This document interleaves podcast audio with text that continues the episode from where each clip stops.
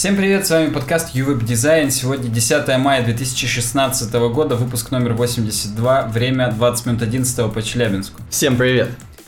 У нас есть для вас, как всегда, парочка громких тем. Даже троечка. Все про UX и пагинацию. Опасный таргет blank. Разработчики всего мира обленились. Погнали. Представляешь, троечка как костюм троечка. Да, это хорошо. Причем вот разработчики, которые обленились, они в троечках, как рассетках, в той картинке нанятый работник, не нанятый там и так далее. Кстати, если вы не нанятый работник, особенно вот ты-то, Никита, и не знал, а у нас в чатике, между прочим, происходит фидбэк по поводу нашего крайнего спонсора Джинни, анонимный поиск работы для дизайнеров и разработчиков. И пишут, что люди даже уже пробуют и не, некие компании из Питера оста будут оставшиеся неназванными, предлагают работу нашим подписчикам. То есть, насколько я знаю, чувак просто взял, зарегистрировался, ему просто написали. То есть, вообще даже это работает легко. Я больше скажу, ему написали и не знали, кто он. Это же все анонимно происходит. Я напомню, что genie.co анонимный поиск работы для разработчиков и веб-профессионалов. Отлично, круто. Попробуйте. Ты, Никита, всем у себя на работе посоветуй. Вдруг кто-то подыскивает новое место. Только не вслух где-нибудь там пивной после работы. Хорошо. Да, у нас первая тема из рубрики «Дизайн». Рубрика «Дизайн», как обычно, первая. Опять же, простите за повторение. Кстати, интересно, вот если мы сделаем небольшой swap, поменяем местами, это будет хороший experience или плохой? Я думаю, все просто у них вот отвращение вызовет. Я согласен, потому что привыкли, сейчас начну с дизайна, я пока зубы чищу, как раз это, подкаст утром. Когда вот эту всю хрень про Макдональдс послушаю. Вот, да, и, а потом с разработочку нормально уже в галстучке, как раз в троечке. Если местами поменяем, возможно, не переживу. Поэтому не будем. И первая тема называется «Новостной фид умирает». И здесь э, featured image такой э, в сереньком ну, в сереньком, черно-белый, короче, фид Твиттера. Несмотря на то, что Твиттер все еще не изменил алгоритм своего ранжирования, и все твиты пока показываются в хронологическом порядке, в перемешку с кучей рекламы и блоком пока вас не было. Да, кстати. Он, кстати, есть на десктопе или нет? По-моему, есть. Я просто, ну, не в курсе, потому что я с телефона или с маковского приложения смотрю, но вот на телефоне он подзадалбывает. Хотя, на самом деле, в большинстве случаев блог, пока вас не было, это место, где надо все полайкать просто. Я так и не понял, что такое, пока вас не было. Пока вас не было, это с момента, когда ты последний раз на этом девайсе включал Твиттер, те, у кого ты обычно лайкаешь, что писали. Ага, понял. Вот okay. такой, такой, возможно, там алгоритм намного сложнее, чем у меня, но у меня вот строго это означает. Вот те пользователи, мой близкий круг, в том числе, кстати, и ты, угу. э, кому я лайкаю, вот их твиты за это время просто сгруппированы в этом блоке. Иногда этот блок занимает 2 твита, 3, иногда реально там штук 10. То есть там абсолютно по-разному. Ну, собственно, мы не то чтобы даже и отвлеклись от темы, тема как раз об этом. А автор поста Кейси Джонстон. Ну-ка, сейчас попробуем зайти на автор страницу, как мы это обычно делаем, чтобы посмотреть его Ух ты, ё Или ее. Реклама сразу. Ну да, кстати, Кейси, непонятно, он, она.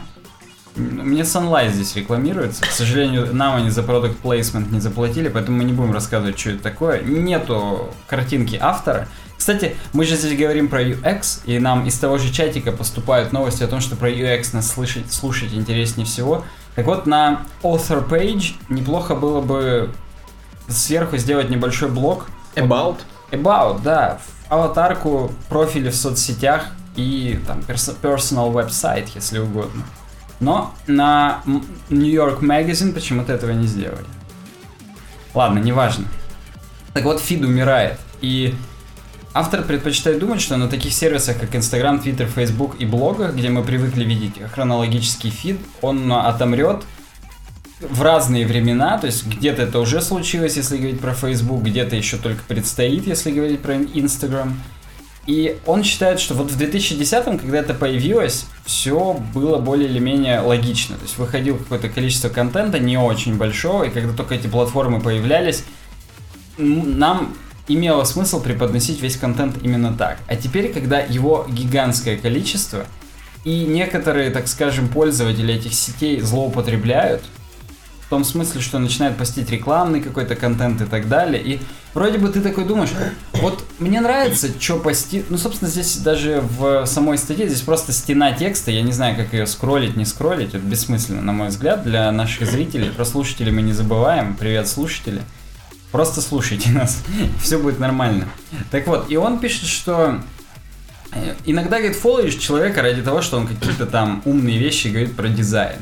А потом, говорит, замечаешь, что через три месяца начинается откровенный шлак про то, какой он одинокий, какой щеткой он зубы чистит и так далее. И ты думаешь, блин, я вроде чувак вот не ради этого на тебя подписывался. А потом ты зависает у тебя курсорчик над кнопкой отписаться. И ты понимаешь, блин, но ведь раз в неделю он реально крутые вещи про дизайн постит. И ты такой сидишь, а и все. И ну, отписываешься. Да, и все-таки отписываешься. И скорее всего, скорее всего, э, автор предпочитает думать, что вот, например, твиттерный алгоритм, он выбирает, вот какой тип, так скажем, твитов от конкретного юзера ты любишь, такой он тебе в пока вас не было и показывает. Хрен его знает, как это на самом деле. Но да, это первая причина. Вторая причина – количество контента. Иногда количество контента настолько overwhelming, обескураживает на Фейсбуке, например. Ну, то есть оно и начало обескураживать, что очень сложно вот эту кишку читать и грубо говоря, все появляется прямо при тебе. Понятно, что там появляется сверху просто нотис, что там 5 новых уведомлений. Но тебя все равно это немного бесит, и тебя демотивирует гигантское количество контента, и ты уходишь с Твиттера. А Твиттеру это не нужно. Он хочет, что даже если у тебя есть всего 10 минуточек, чтобы проверить там свой чтобы обновить свой статус, практически как в Фейсбуке, ну, написать какой-то твит и посмотреть, что там бли- ближние друзья пишут, угу. то он, у тебя был бы этот experience. А если ты уже больше вгрызаешься, то ты уже там скроллишь, у тебя появляется все менее и менее релевантный контент, и ты так или иначе сможешь объять все. Это вторая причина. И ты, вот ты, кстати, что по поводу второй причины думаешь? Мне пока все причины кажутся не то чтобы надуманными, но это значит, ты себя вот распустил. Вот ты сидишь и у тебя вот столько уже ты подписался на стольких чуваков, на стольких их так не ценишь, что вот ты можешь вот это все врубить, и пофиг. Вот я просру половину твитов, и мне вообще, вот мне нормально будет. Ну, согласен. Это как вот когда я бате своему рассказывал про одного знакомого, который всю еду ест из одной тарелки. Он съел суп, угу. и потом второй в эту же глубокую миску просто скидывает вместе с курицей, и также ест одной вилкой, там, руками. И мне батя тогда сказал фразу, что у него нет культуры еды. Вот у этих людей, о которых ты сейчас сказал, как раз у них нету культуры пользования соцсетями. То есть это как мы неделю назад, кстати, посмотрите, послушайте нас, подкаст недельной давности, мы там говорили по поводу того, что не в Slack проблема, а в том, как ты им пользуешься. Вот здесь то же самое. Проблема не в соцсетях, а в том, как вы ими пользуетесь. Просто не фолловьте вы уже брендовый аккаунт Starbucks, например. Это, Всё, это просто тупо, вот это тупо. То есть, если вам один раз понравилась какая-то там их история о том, как там пить кофе, там смотреть в закат и думать о нем, то вы не фоловьте их, а просто знаете, что у вас есть какой-нибудь знакомый, который их фолловит и ретвитнет в случае чего, который много зафоловил не потому, что он тупой, а потому что у него реально много времени, он там на какой-нибудь скучной работе охранником работает, и ему кроме твиттера у него отрады никакой нет. Ну или там, знаешь, можно подписаться у них на блог на RSS, и там будут только статьи про то, какие, какой они кофе крутой делают. Ну да, согласен. RSS-лента сайта точно будет меньше, чем их аккаунт в Твиттере, потому что они могут ретвитить какие-нибудь типа Starbucks, я вас люблю, хочу от вас детей. Вот, вот Это вообще, вот. Это, вот это да. Ну, кстати, это можно отключить, опять же, в том же Твиттере, чтобы не видеть ретвиты того же пользователя. Да? Какого-то, да. Это вообще удобно. Не знал, не знал. Вот как бы и что-то новое, и что-то и я не знал, как нам в комментариях пишут, что Саня тоже что-то иногда не знал. На самом деле мы до ни хрена не знаем, мы готовимся два часа перед этим, чтобы все понимать. Так вот, третья причина это то, что когда ты заходишь, и там все уже ржакают по поводу каких-нибудь там уведомлений, знаешь, ну вот кто-то выпустил шутку, на нее начали отвечать, цитируя ее, а потом уже между собой ржут, и ты не можешь понять, о чем они ржут. Я, если честно, не очень понимаю, как вот такой алгоритм поможет нам понять, о чем они. Может быть, он будет как-то группировать, и вся цепочка, с которой началось, он, несмотря на то, что они уже не меншнят ее, она все равно будет сохраняться. Но, возможно, автор, он не только говорит о существующих алгоритмах, сколько еще и фантазирует о том, как в принципе можно улучшить, потому что его основной поинт в том, что новостной фид умирает. И хрен его знает. Здесь он еще говорит про такую тему, что иногда вот юзеры а, начинают твиттер, все, у них все нормально, они пишут там для, для десятерых человек, могут там какие-нибудь личные вещи писать и так далее. А потом на них подписывается 2000, и они начинают стесняться постить. Я вот не знаю, таких людей, мне кажется, тех людей, которые про что-то личное, прям, ну, очень личное пишут, их наоборот будут заводить, что их много читает. Оу, yeah. Иначе, иначе нахрена ты личное что-то писал. Согласен. Поэтому я полностью тебя поддерживаю по поводу того, что это все Это зависит от человека, который подписывается. Вот его лента конкретно, это вот он, это зеркало души. Да, кстати, это можно вот начинаешь встречаться с человеком и говорит, «Пс, п- Подожди, подожди, старик, а можно посмотреть сначала? Или, или... Как, Или старуха. Ну, не старуха, подруга. Шкура. Да. Можно я посмотрю твою твиттер-ленту? И начинаешь... Ой, Ой, ой, не дай ой, бог. Starbucks у тебя часто как-то. Ой, мы хотим от тебя детей. Ой, ретвиты не отключила. Да. Э. Причем, возможно, помнишь, на ВКонтакте когда-то была возможность посмотреть новости друга. Я не знаю, сейчас она есть или нет. Да, по-моему, да. Ну, может быть, в старом дизайне есть, в новом, может, ее убрали. Я не слежу за всеми этими делами. Напишите в комментариях, поставьте на паузу. Напишите в комментариях, что вы знаете про посмотреть новости других людей, а потом смотрите подкаст дальше. Так вот, и может быть на Твиттере введут такую. Или какой-нибудь плагин на Chrome. Вводишь юзернейм чувака, и он тебе формирует их фид. Ну, ладно, это уже так. Мгм. Просто бред. И автор поста вот эту вот abomination, вот этого монстра, которого можно создать с помощью этих алгоритмов, создает curated feed. То есть, грубо говоря, подготовленный фид для тебя. Я знаешь, что думаю? Это можно сделать дополнительным твит, э, твитом, дополнительным фидом у себя. Ты его открыл, и когда тебе вот совсем не хрен делать, ты свою ленту уже пролистал, и ты открыл ленту просто, знаешь, favorites, ну, а точнее, таких популярных чуваков, Мгм. celebrities, я Так. не знаю, ну просто всех. Ты открываешь, и они тебе похожих подбирают чуваков, и ты еще дополнительно их зафоловишь там. Ну, согласен. Но помнишь, у них была реализация начальная в курсе этого. Мгм, да. Потом они ее убрали. Там можно было смотреть те, кого ты там лайкаешь, с кем ты переписываешься, кого они фейворитят, чтобы Вот. ты мог тоже это посмотреть. Там это реально было, я даже помню, что ты это смотрел. Да-да-да. Потому что я-то даже в тот момент это не очень смотрел, сейчас опять на mentions заменили. Мгм. Короче говоря, вот такая life, посмотрим, посмотрим, к чему это все приведет. Но еще так, постскриптумом я скажу еще одну причину. Э, у автора подгорело, и он предпочитает думать, что умный алгоритм в Инстаграме уберет все брендовые рекламы. В том смысле, что, вот представляешь, там ты фолловишь какую-нибудь Селену Гомес. Так. Ну даже нет, не Селену Гомес, а какого-нибудь локального масштаба, я не знаю, какую-нибудь стримершу Карину. Децла. Ну пусть Децела будет.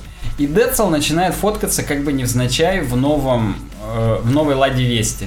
Представляешь, 90% аудитории сейчас не поняли, кто такой Децл. Есть такая возможность. Они понимают уже только, я не знаю, смешарики.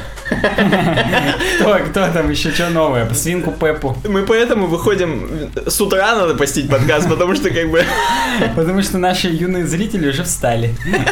покакали, возможно. Да, хорошо Ну-ну-ну. кушают и играют они еще в момент слушания подкаста. Так вот, и Децл как бы невзначай, я буду продолжать именно вот э, эту линейку. Фоткается в Ладе Вести Ну, или там в Макдоналдс. Макдоналдс. так. Это product placement, чистой воды. Вот. И вот если, типа, грубо говоря, такое они будут постить, их перестанут лайкать, они Мгм. перестанут меньше, станут меньше появляться в фидах у людей. Ну и, грубо говоря, им перестанут платить за этот продукт плейсмент. Ну, слушай, это гениально. То есть Это- вот у него именно подгорело по поводу того, что да. Мгм. Он практически хочет, знаешь, как на телевизоре отключить рекламу всю. Вот так же он хочет в лентах отключить рекламу. Ну, согласен, только AdBlock здесь как-то вот не получится. Сейчас настолько умники все пошли. Кстати, мы, мы это в тему не включили. Не- Недавно я видел на Roem.ru, а до этого, ну, на Roem.ru ссылка на Facebook Лебедева. И там он показывает, что он читал Wired, Так. и у него в Google AdSense овской рекламе просто прокнула реклама порнухи. Мгм. И там, как бы сказать, да, слово «вы» а, сделал действие, дефисик внутрь вставили, и Google не понял, что это реклама порнухи. И там реклама, просто тупо ре- реально реклама какого-то ролика до свидосного. Там без картинки текстовая, именно как Якубович умер. Вот такого же плана серая реклама. И он говорит, что типа даже любая big data, Лебедев это пишет, и там супер искусственный интеллект не поможет э, этим системам, типа ре- рекламным, перехитрить людей, когда речь идет о сообщении в 156 символов. Именно 156 символов э, в рекламном объявлении максимум.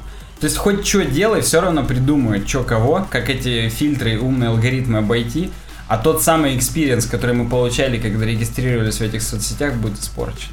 Вау. У меня сегодня как раз в скайпе, на рабочем скайпе, была реклама здоровая, там очень большая реклама в скайпе сбоку, на весь sidebar э, про купить эм, лекарство повышения потенции. Я напоминаю, Селекса или Капс запретили, их лишили статуса биологически активных добавок и сделали, что это лекарство. Дерьмо. К сожалению, это не продукт плейсмент с нашей стороны. Я очень хотел бы, чтобы они у нас как-то это... Надолго хватит. Да. На весь наш подкаст хватит. Скорее всего. Ладно, переходим на следующую тему. Она более дизайнерская, как наркотики, чем предыдущая.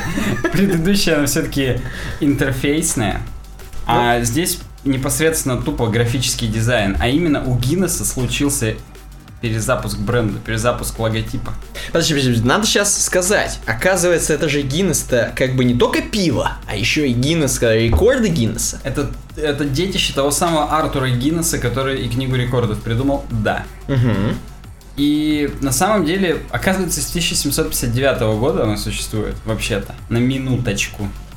И бытует мнение, у меня от, отчет о доходе фрилансеров справа, я ничего не могу с этим поделать. Бытует мнение, что именно Гиннес самый узнаваемый пивной бренд в мире. Ну, допустим, окей. Я даже, может быть, и соглашусь. Uh-huh. Был момент, когда я еще выпивал, дурак был, но я Гиннес тоже выпивал. Хотя да все знают, конечно, был. Даже те, кто Децла не знает, знают Гиннес. Возможно, возможно. Так вот, у них обновился логотип, у них логотип Арфа. И Тут я даже не знаю. Короче говоря, ушли они от флэт дизайна, если коротко, можно проскролить в самый низ. Ну не в самый низ, а вот где картиночка пяти логотипов, видишь, да? Ну, я вижу только 2005 последний логотип. Да, ну самый последний, что выше. То есть uh-huh. в, заголовке статьи. То есть, ну, мы его разберем uh-huh. еще отдельно, он там и ниже просто будет, поэтому сравним. Мы видели до сегодняшнего момента, так скажем, упрощение, пл- плоскизацию. Уплощ... Упл... Ё-моё. Уплощение. Уплощение, согласен, да. То есть дизайн, раньше арфы были прям супер резные такие. Угу. Количество струн было больше. Угу. На самих арфах была какая-то надпись, там, trademark, угу. на первой, на самой.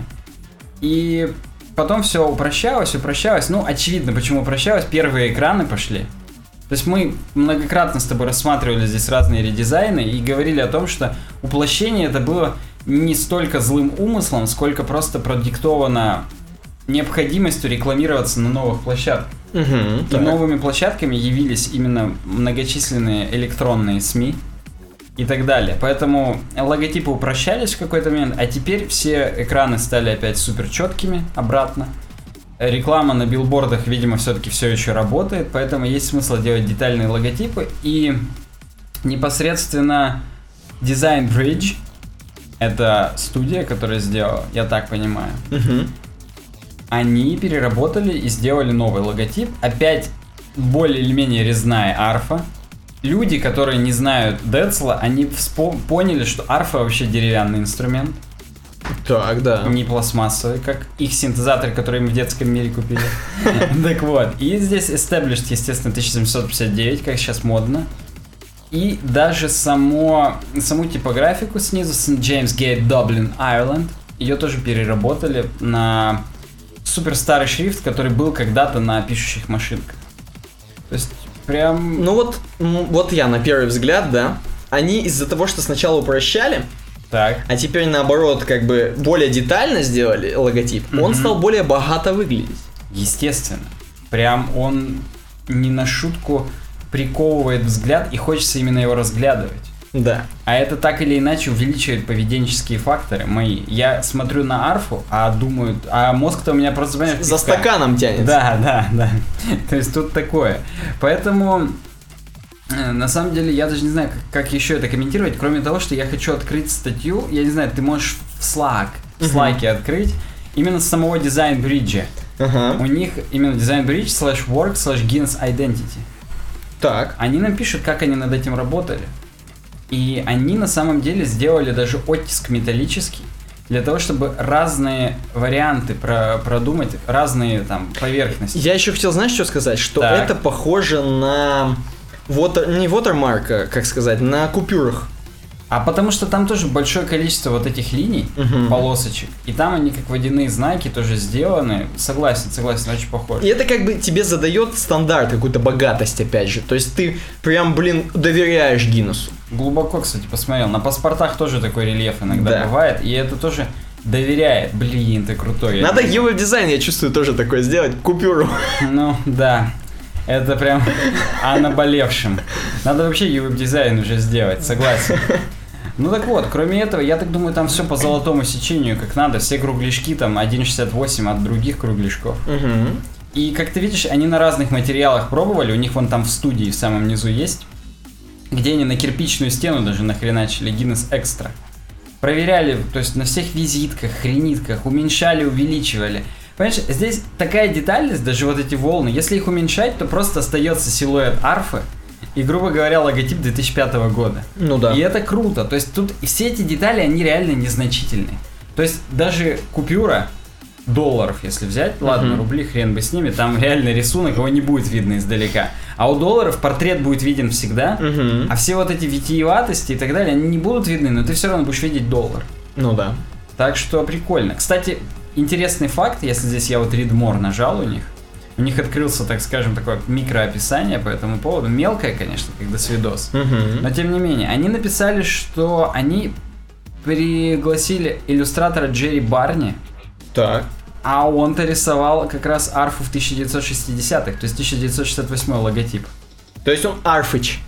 Да, он, во-первых, Арфыч, во-вторых, просто некая преемственность сохранилась, то есть его именно пригласили. Мгм. Он первое упрощение и уплощение, так скажем, делал. Мгм. Возможно, он еще помнит, как, почему, как он его делал. Ну, короче говоря, работу проделали очень крутую ребята, и прям я даже, да. Они- Уважуха и респект. Они сказали еще, что будет очень круто смотреться хоть в Европе на дефолтных пивах, так и в э, лимитед изданиях в Африке. Вау. Даже в Африке аборигены будут понимать, что арфа это арфа, что Я- это Гиннес. Я знаешь, где понял, где не знают Гиннес? В Америке. Согласен, там Бадлайт только Там знают один и все, и корону. Ну, а им и не надо. Я думаю, в Америке это знают только те, кто в ирландских пабах Флогин Молли слушают. Мгм. Или как там вторая группа-то называется ирландская? Э, Да-да-да. Dropkick Murphys. Да-да-да. И они вот. просто переехали, они всех ненавидят, как бы. Да, Морды они, бьют? они- они там сидят, да, кулачные бои устраивают, ненавидят демократов. Да. Они причем приехали в Америку, возможно, сразу ассимилировались и стали республиканцами, прям настоящими американцами, а может наоборот не ассимилировались и все еще следят, что у них там в Ирландии происходит. Как- Мгм. Примерно как русские иммигранты. Ну ладно, переходим дальше. У нас такой прям дизайн бодренький сегодня идет. Мне нравится. Вроде и объемный, и интересный, но и всего 22 минуты мы еще в эфире. Как титьки. А тоже 22 минуты всего в эфире с ними. Ну, нормально, в принципе. Кому-то и 22, знаешь, не объять. Ну да ладно. Следующая тема у нас про все про пагинацию. И она на самом деле включает в себя аж две. Так. Я вот сейчас вот на момент записи, я пока еще не придумал, что у нас будет в заголовке. Мгм. Но я думаю, что-то вот связанное с пагинацией. Так вот, Ник Бабич, как Некий. бы это ни звучало, он написал две статьи. Это две статьи с э, UX Planet. Это блог, видимо, на основе медиума, как обычно. Мгм. Просто он именно на uxplanet.org зарегистрирован. Я не знаю, как там медиум уже продает, не продает свои там поддомены, не поддомены. Ну, как, как WordPress.com, ты Мгм. хостишься там, но можешь подключить свой домен. Возможно, здесь примерно то же самое. Вот он написал две статьи. Первая из них сравнение инфи... а, бесконечного скроллинга и pagination, пагинации. Так. На самом деле довольно-таки холиварная тема. Я прям ожидаю дискуссию в комментариях, как, собственно, и всегда. И Ник нам пишет, вот наверняка многие задаются вопросом, а что же использовать? Бесконечный скроллинг или пагинацию? И начал он, собственно, с бесконечного скроллинга. Типа, обратите внимание, это такая техника, которая позволяет юзерам просто скроллить сквозь большое количество контента и не, не жать ничего. То есть, ли- так знаешь, лениво по охранникам, откинувшись на спинку, одной рукой жирно есть попкорн, а Гиннес. второй, да, второй, во-первых, пить Гиннес, во-вторых, теми пальцами, которые не заморал, аккуратненько скроллить просто и все, потому что нажимать уже сложно будет. Он рассматривает плюсы и минусы. Первый плюс – вовлечение юзеров и, так скажем, углубленное раз... а, показ контента. Короче говоря, юзер видит больше контента и больше вовлечен. Короче говоря, он залипает. И из перспективного разработчика плавно превращается в охранника. Потому что пока он скорит, его уже увольняют. Он уже находит новую работу, где только это и делает. И все. И на самом деле это эффективный способ для сайтов типа Pinterest, в которых контент, он, он там гроша ломаного не стоит. Ну, то есть для всех фидов, опять же. Ну, именно фидов, которые обез... для всех обезличенных фидов, так скажем. Ну вот, допустим, э, для товаров на eBay угу. было бы уместно довольно-таки. Потому что ты реально скроллишь, смотришь там все. Тем более, что там, там хоть и пагинация, но пагинация чуть ли не на 300 угу. айтемов на странице. То есть там фактически infinite scroll. Чтобы ты просто передохнул и дальше в бой. Да, да, чтобы ты просто да я даже не знаю, в туалет сходил. Ну, 350 подряд неоткрытых изданий комиксов, первый Бэтмен, угу. смотреть, это, это сложно. Так вот, и, ну, то есть, э, Ник, да, Ник, я правильно да, помню? Бабич. Бабич. Он правильно говорит о том, что есть такой плюс. На Фейсбуке тоже он считает бесконечный скроллинг уместен, просто потому что ну там еще, видишь, алгоритм. Там ты чем дольше скроллишь, тем менее релевантно. Ну то есть там это просто именно UX на этом строится. Второй плюс, скроллинг лучше, чем кликинг.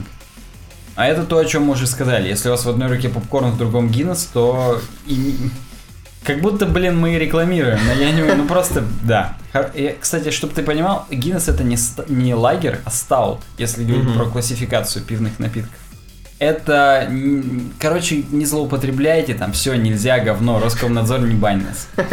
Так вот, это на самом деле дискуссионный вопрос, что лучше, скроллинг или кликинг.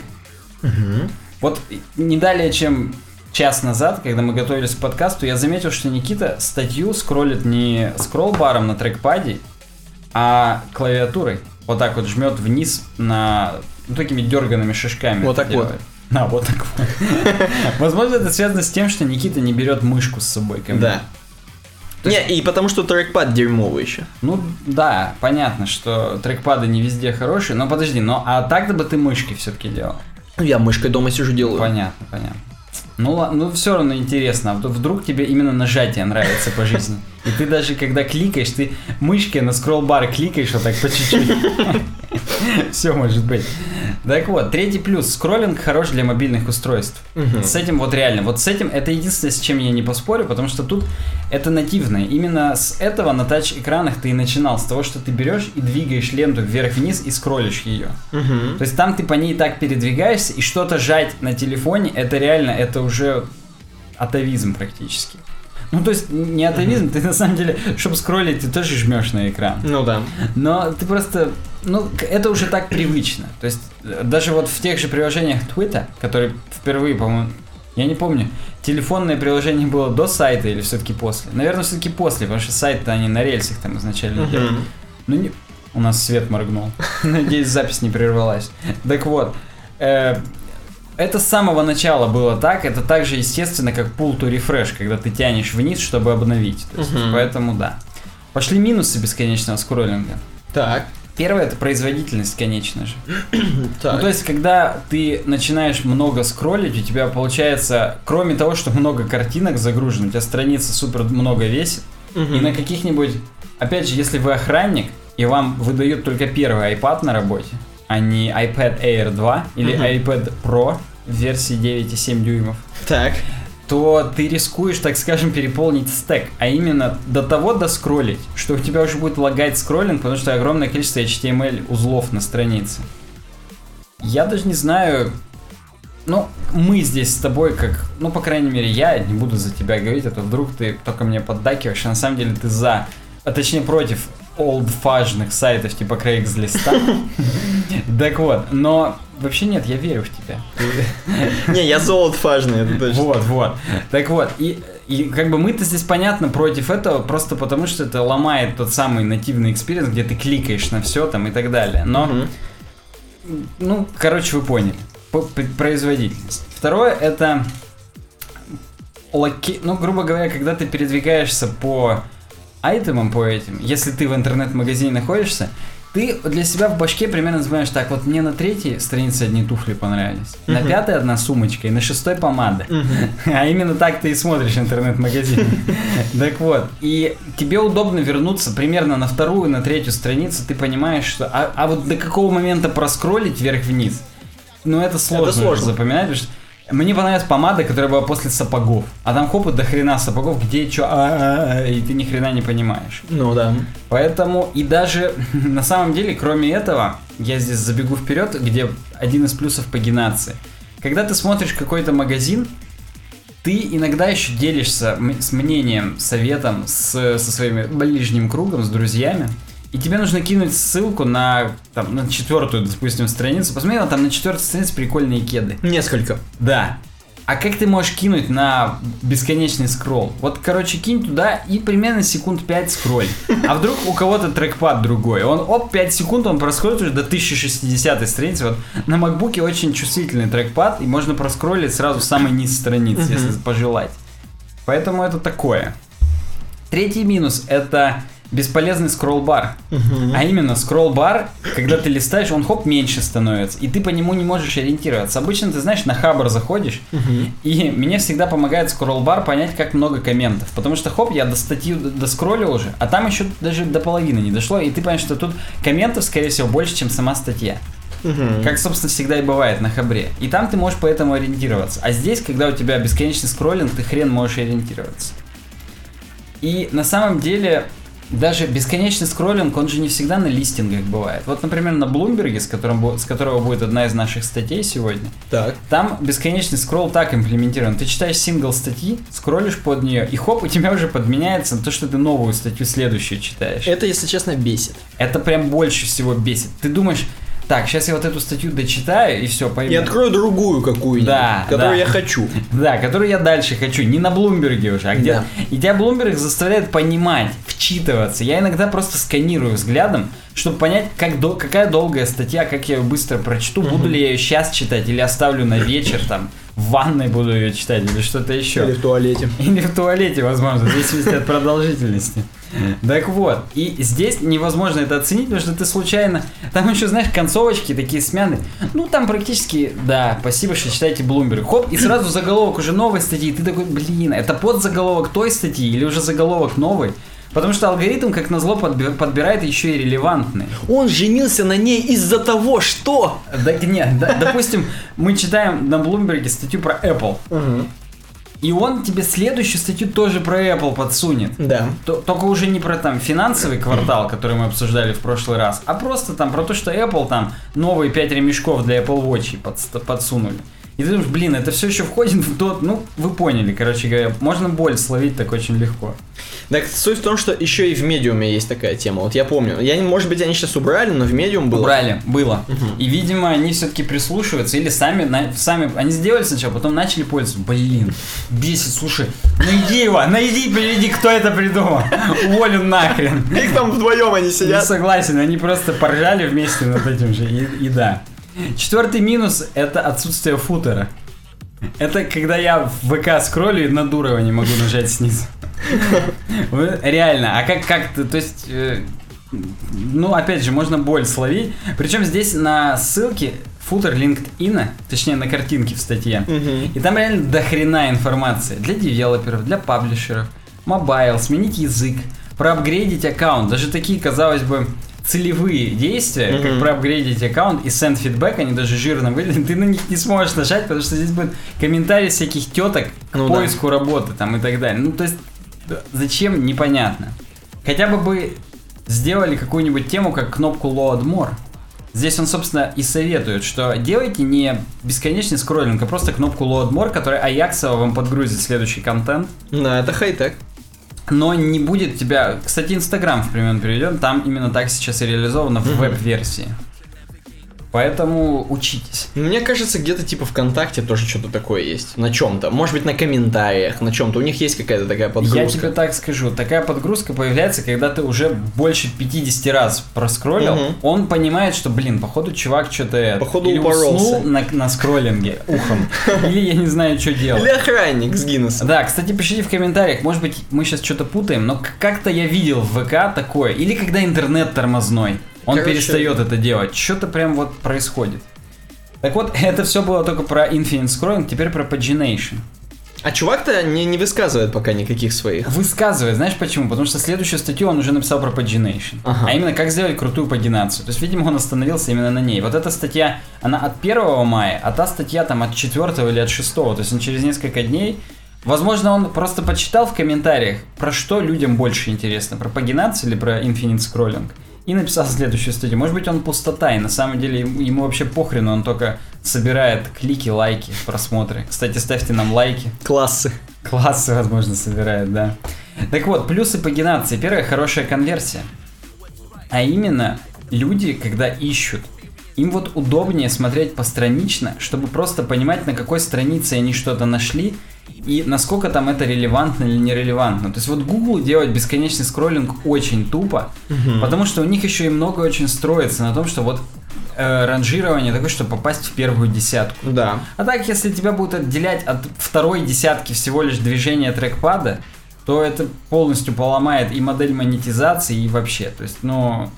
А так тебя держат в рамках первого экрана, первых 10, и перед ним рекламу показывают, после него рекламу, сбоку показывают Google Knowledge Graph и так далее. И Ну и плюс они наверняка начинали-то давно, они сидят здесь, и поэтому они еще тоже за трафик борются, чтобы сильно не, не, не, не 10, ссыл- не 20 ссылок, а 10 давать. Согла... Ну, еще раз, чтобы ты перешел на следующую страницу, и тебе уже три новых объявления показалось над ним. А я, например, в Гугле теперь в листингах, по крайней мере на телефоне, хотя, по-моему, и на десктопе тоже рекламу показывают, как в Яндексе, к сожалению. Поэтому тут да. Э, Второй плюс это ощущение контроля. С точки зрения психологии, когда ты видишь бесконечный скроллинг, у тебя опускаются руки. Ты думаешь, блин, я никогда не доскроллю, все, я вообще не буду скроллить, пошли они в жопу и закрываешь. Или сначала сразу доскролливаешь до конца, понимаешь, сколько он там, Ну, и потом гуляешь. Да, да. То есть, когда ты видишь на пагинации, там, сколько осталось страниц, или хотя бы о каких суммах идет речь, так скажем, Мгм. то тебе проще как-то расстаться со своим временем и потратить его, чем когда это для тебя неизвестность. Ну, то есть, неизвестность пугает, классический принцип. Третий item location. Это то, о чем говорится, о чем я говорил, когда про интернет-магазины. Когда ты для себя, так скажем, ментально, ну как здесь написано, психологически понимаешь, на какой странице находится предмет, тебе проще к нему вернуться. А там думаешь, блин, мне понравились, короче, одни ботинки, но я уже не знаю, где они, как до них доскролить, пойду я вообще отсюда нахрен и куплю на Амазоне. То есть всякое может быть. Вот здесь какой-то Том Форд, MR Portier, Porter сайт. И кроме этого еще показано Page 2 of 3. Ты понимаешь, что тебя ждет вообще. Ты такой, блин, я все хочу ботинки посмотреть. И вот, например, на сайте EcoShoes, это не реклама, .ru, так вот, там там бесконечный скроллинг, причем он еще дерьмово активируется, когда у тебя серединка, ты ее проскроллил выше середины экрана. Короче, там есть шанс даже не доскроллить до следующего скролла. И там прелодер даже никакой. Ну, Короче, говно вообще. И ты всегда думаешь, я все уже, все ботинки посмотрел или не все еще. Поэтому тут такое. Если указано сколько страниц, ты хотя бы понимаешь, что тебя ждет, и тебя это успокаивает. Э, Кроме этого, есть минус, а только один в данном случае, это дополнительные действия. То есть, грубо говоря, клик некоторых людей, нетерпеливых, видимо, психологически, отталкивает нужда кликнуть что-то. То есть Мгм. им само вот лишнее действие, ну мы здесь тоже давно сидим, давно говорим про UX, Мгм. Да, лишние действия бесит юзеров, особенно когда это форма регистрации, тебе надо э, свой рост и вес при рождении указать. Мгм. Ну да, наверное, это будет раздражать. Ну вот здесь кликнуть на кнопочку Next, мне кажется, не так раздражительно, но тем не менее. Собственно, это как бы очевидные, так скажем, плюсы и минусы, о которых, ну, просто идет речь.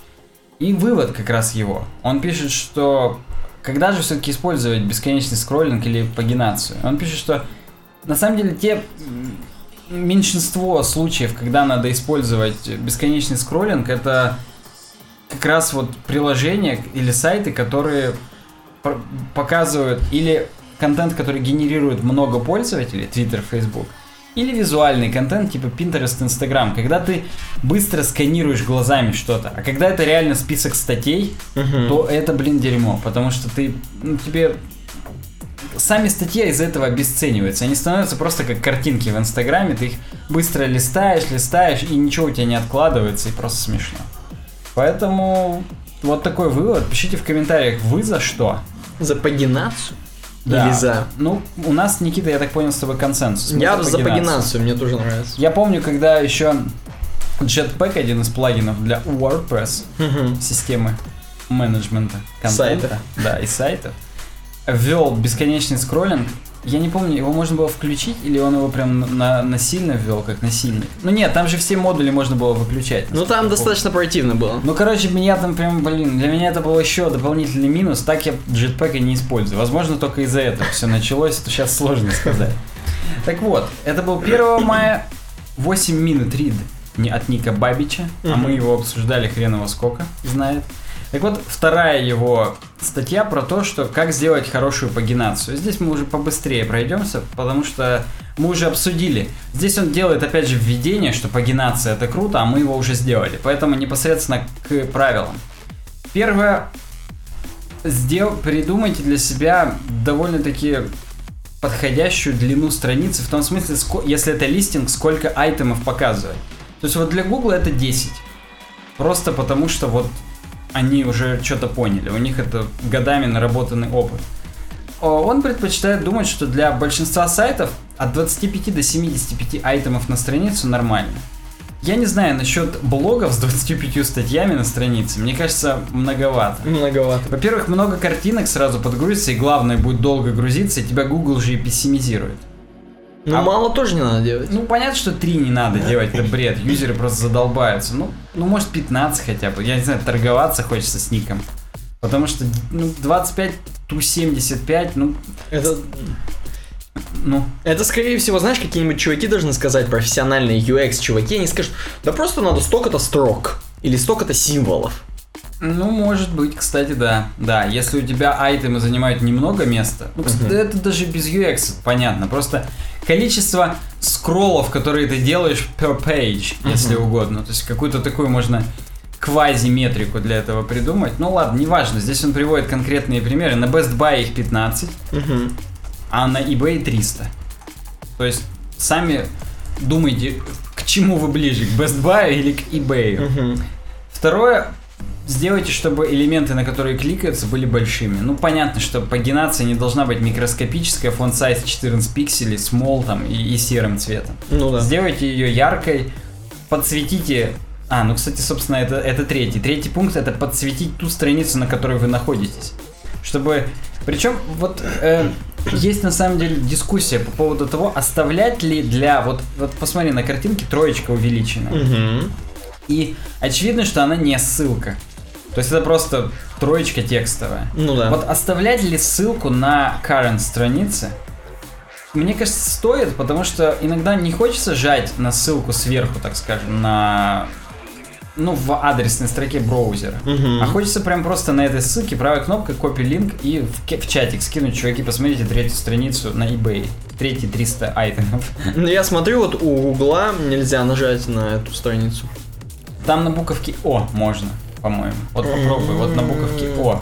Там есть ссылка, кажется. Ну, это они тогда гении. Или, или нет? Не, я- нигде нету. Дерьмо. Ну, возможно, Google что-то понял, но вот чё, вот я прям, я буду наглецом, и я буду спорить с Гуглом, что... Хотя, понимаешь, тогда, возможно, если у ссылок стилизация, Ага. то, грубо говоря, Ты она синенькая, она не что. будет выделяться. А если она будет выделяться, но останется ссылка, я буду думать, блин, а это реально? Ну, ладно, согласен. Здесь больше конфузов, чем не конфузов. Конфуций. Это, это цитата сейчас была такое. Четвертое правило. Ограничьте количество страниц. Мгм. То есть вот не, не от 1 до 1015 страницы все в ряд, а вот около 10. И не делайте, чтобы они слипались между собой, как на bad example здесь, где Мгм. 10 и 11 слиплось. То есть, ну, расставьте их как бы. Побольше white space, если угодно. Пе- Пятый, пятое правило это сделайте кнопки previous и next. Довольно-таки разумное правило, насколько я понимаю. Вдруг кому-то удобнее именно так. Блин, я прям хочу забежать вперед по поводу... Мне очень по- понравилось здесь последнее правило, но... Ну-ка, давай. Дотерпим, дотерпим. Шестое правило, не используйте ссылки первая и последняя страницы. И это на самом деле дискуссионный вопрос. Почему не использовать? Потому что их легко сконфузить с предыдущей и следующей. И уйти либо в самую жопу, либо в самый там перед. Так, окей. Так нет, подожди. Это имеется в виду, что именно стрелочки не использовать? Ну, вообще, здесь он пишет, что именно... Вот он первый, первый скрин, что стрелочки хрен отличишь. Второй скрин, что first похоже на previous, а next похоже на last. Ну, допустим. И ты даже если это текстом, то ты хреново это различишь. Он говорит, в большинстве случаев нахрен не нужны. Но, например, если это блоги, то он считает первая страница допустима. Просто потому, что это самый последний контент, и ты, так, хорошо, я до десятой страницы дочитал, а может, пока я читал за этот месяц, уже на первой странице что-то новое появилось. Мгм. То есть, возможно, такой смысл имеет. Но здесь ему в комментариях, я тут заглянул в комментарии, хотя я на медиуме редко смотрю в комментарии, а тут заглянул. Ему пишут, что а вот на страницах, опять же, с башмаками лучше сделать последнюю, просто чтобы знать, сколько последних. Ага. То есть даже не столько линковую ее сделать, сколько просто информационную, сколько будет вообще их всего. Ну, потом показывает, что седьмое правило это менять для мобильных устройств пагинацию. По-моему, очевидно. То есть, ну, делать ее адаптивной. И вот, опять же, приводит Google. Next, page 2, page 3. То есть, ну, прикольно сделано, прикольно. И вот, восьмое правило мне понравилось. Сделать accessible, чтобы можно было клавиатурой по пагинации передвигаться. Влево и вправо делать для того, чтобы переходить на следующую или... Я, правда, не знаю, будет ли, будут ли пугаться юзеры, которые случайно локтем вправо нажмут, что у них ушло на следующую страницу. Ну, это не придурки. Согласен, ну, вот хотя, ну не знаю, правда, это... это Мне это нравится, что табом можно. А нет, табом он показывает просто, что А, нажимаешь Табом- таб и стрелочка? Ме- ме- таб между единичкой, двоечкой, троечкой переключается, и ты жмешь А. Enter и на нее уходишь. Ну, то есть полностью для тех чуваков, которые все-таки одной рукой пьют пиво, и они не хотят решительно, у них пиво холодное, конденсат на стакане, у них правая рука мокрая, и они табом хотят левой рукой все-таки как-то это. Правая рука мокрая, я не могу. Так вот, use page numbers on next previous combination. Он думает вообще просто, ну, нужно ли следующее предыдущее, если у нас только цифры. То есть, ну, это все зависит полностью от от случая. То есть здесь он опять же как раз говорит про правила. Оказывается, это не в комментах было, он сам писал все-таки, что в e-commerce сайтах последняя страница все-таки нужна. Но вообще он говорит, в основном, если страниц мало, то можно указывать последнюю. А если их бесконечно много, типа 1150, реально, на каких-нибудь старых блогах, которые еще с 2005 года, то лучше уже и не указывать, потому что тот контент уже нужен только для археологических, так скажем, исследований, но никак не для того, чтобы там на него ссылаться и как-то его смотреть. Кстати, originally published на babbage.biz. Нифига. Ну, я не могу, крутой. Так вот, к, к вопросу о скроллинге, я вот хотел завершить дизайновый блок демонстрации нового лендинга от Apple. Apple Watch Gallery. И, как мы узнаем, такой себе, блин, лендинг. Ну, он какой-то ни о чем, как будто они хотели просто попонтоваться тем, что они сделали. Ну давай, я выберу Rose Gold 42 мм, самый дорогой розовый. Не, почти надо объяс- объяснить для наших слушателей, что здесь вообще такое наворотили, что можно охренеть. Ты заходишь, значит, на apple.com slash watch slash gallery бла-бла-бла, и тебе пока кажут тебе много-много часов, причем таких как клонов. В Да, Звездных войнах. Они достаточно пугающе еще выглядят. Прям, если психика нездоровая, то можно испугаться от такого количества безличных часов. У меня как бы одних нет, а тут их много сразу. Да, согласен. Тут Вот. еще все золотые. Да, и можешь выбрать для себя различные кейсы, различные ремешки и различные, собственно, мони- изображения на мониторчиках. Да, скринсейверы практически. Faces, да. Да. Вот. И тем самым, как бы себя подстегивая купить именно такие часы. Казалось, Казалось бы, бы. подстегивая. Попробуем прожить этот experience. Вот мы выбрали 42 миллиметровые Apple Watch Rose Gold. Так. Причем, блин, я выбрал Rose Gold aluminium. Я хотел из реального золота. Ладно, хрен с ним. Ага. Теперь мне предлагают выбрать ремешки. Начинается спорт ремешков. То есть именно которые силиконовые. Ага. Product Red сразу есть, который в поддержку борьбы со спидом. О. Да, но я, как настоящий золотой чувак, выберу ко- кожаный ремешок Storm Grey Leather Loop. Так. Я Я- думал, ты выберешь Pink Woman Nylon. Найлон? Да. Подожди, это, это что? Это... Это такая А, хренотень. или нет? С ней в школу ходить надо. Почему школа? Ну, оно какое-то детское. А, понял. Петля, ну как, все, ну я нашел его, наши зрители и слушатели тоже видят. Кстати, заметь, Слушатели, представляешь, как видят. слушатели видят, возможно, просто они покушали перед этим что-то, и у них нормально приходы идут с Apple часами. Так вот, за- обрати внимание, кстати, что у ремешков здесь показано, какие у них запорчики, так скажем. Мгм. То есть прям, прям вообще круто. И они уходят внутрь кейса. То есть с точки зрения именно верстки, лендинг сделан прикольно. Запорчики даже показаны. Да.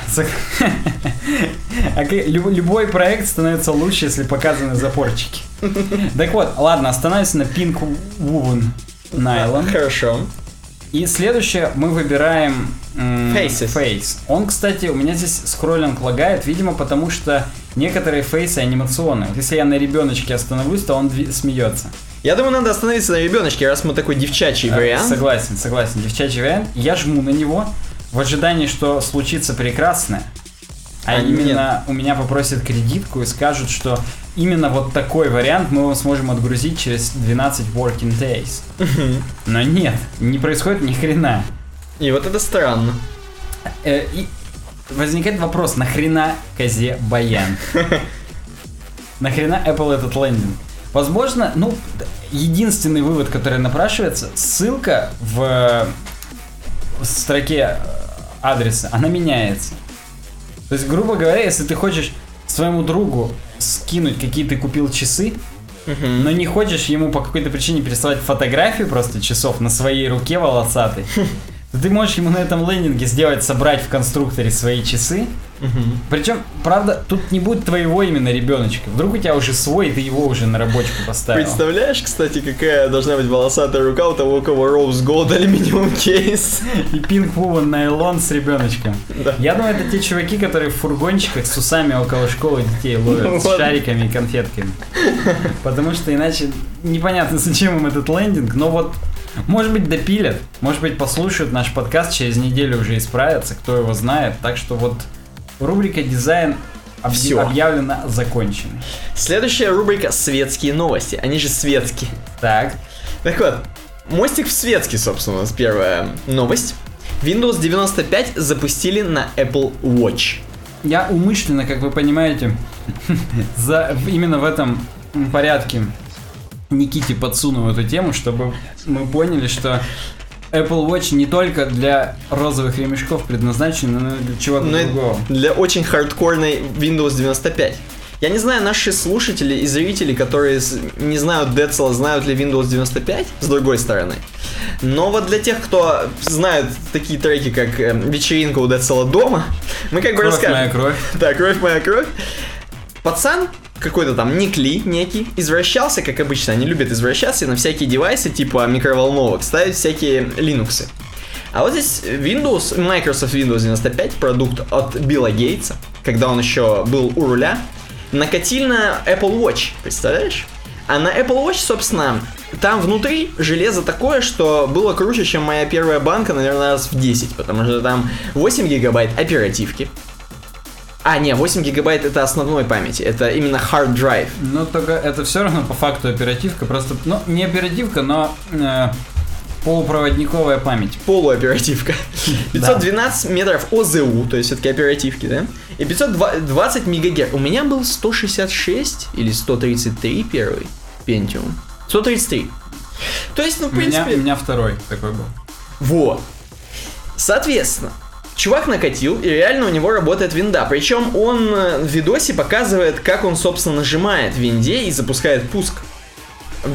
Легендарный. Что еще можно здесь сказать такого прикольного? Они Он там... спаял какой-то контроллер, чтобы управлять вот этой Digital Crown И кроме этого, колесиком. он, кроме того, что он спаял, он туда накатил, так скажем, виртуальную машину внутрь, чтобы из нее развернуть винду. Естественно, потому что как бы на э, Apple Watch там не запустить просто так Windows. И, к сожалению, вся эта хрень очень медленно работает. И где-то около сколько, часа, да? Около часа Да, запускается ось.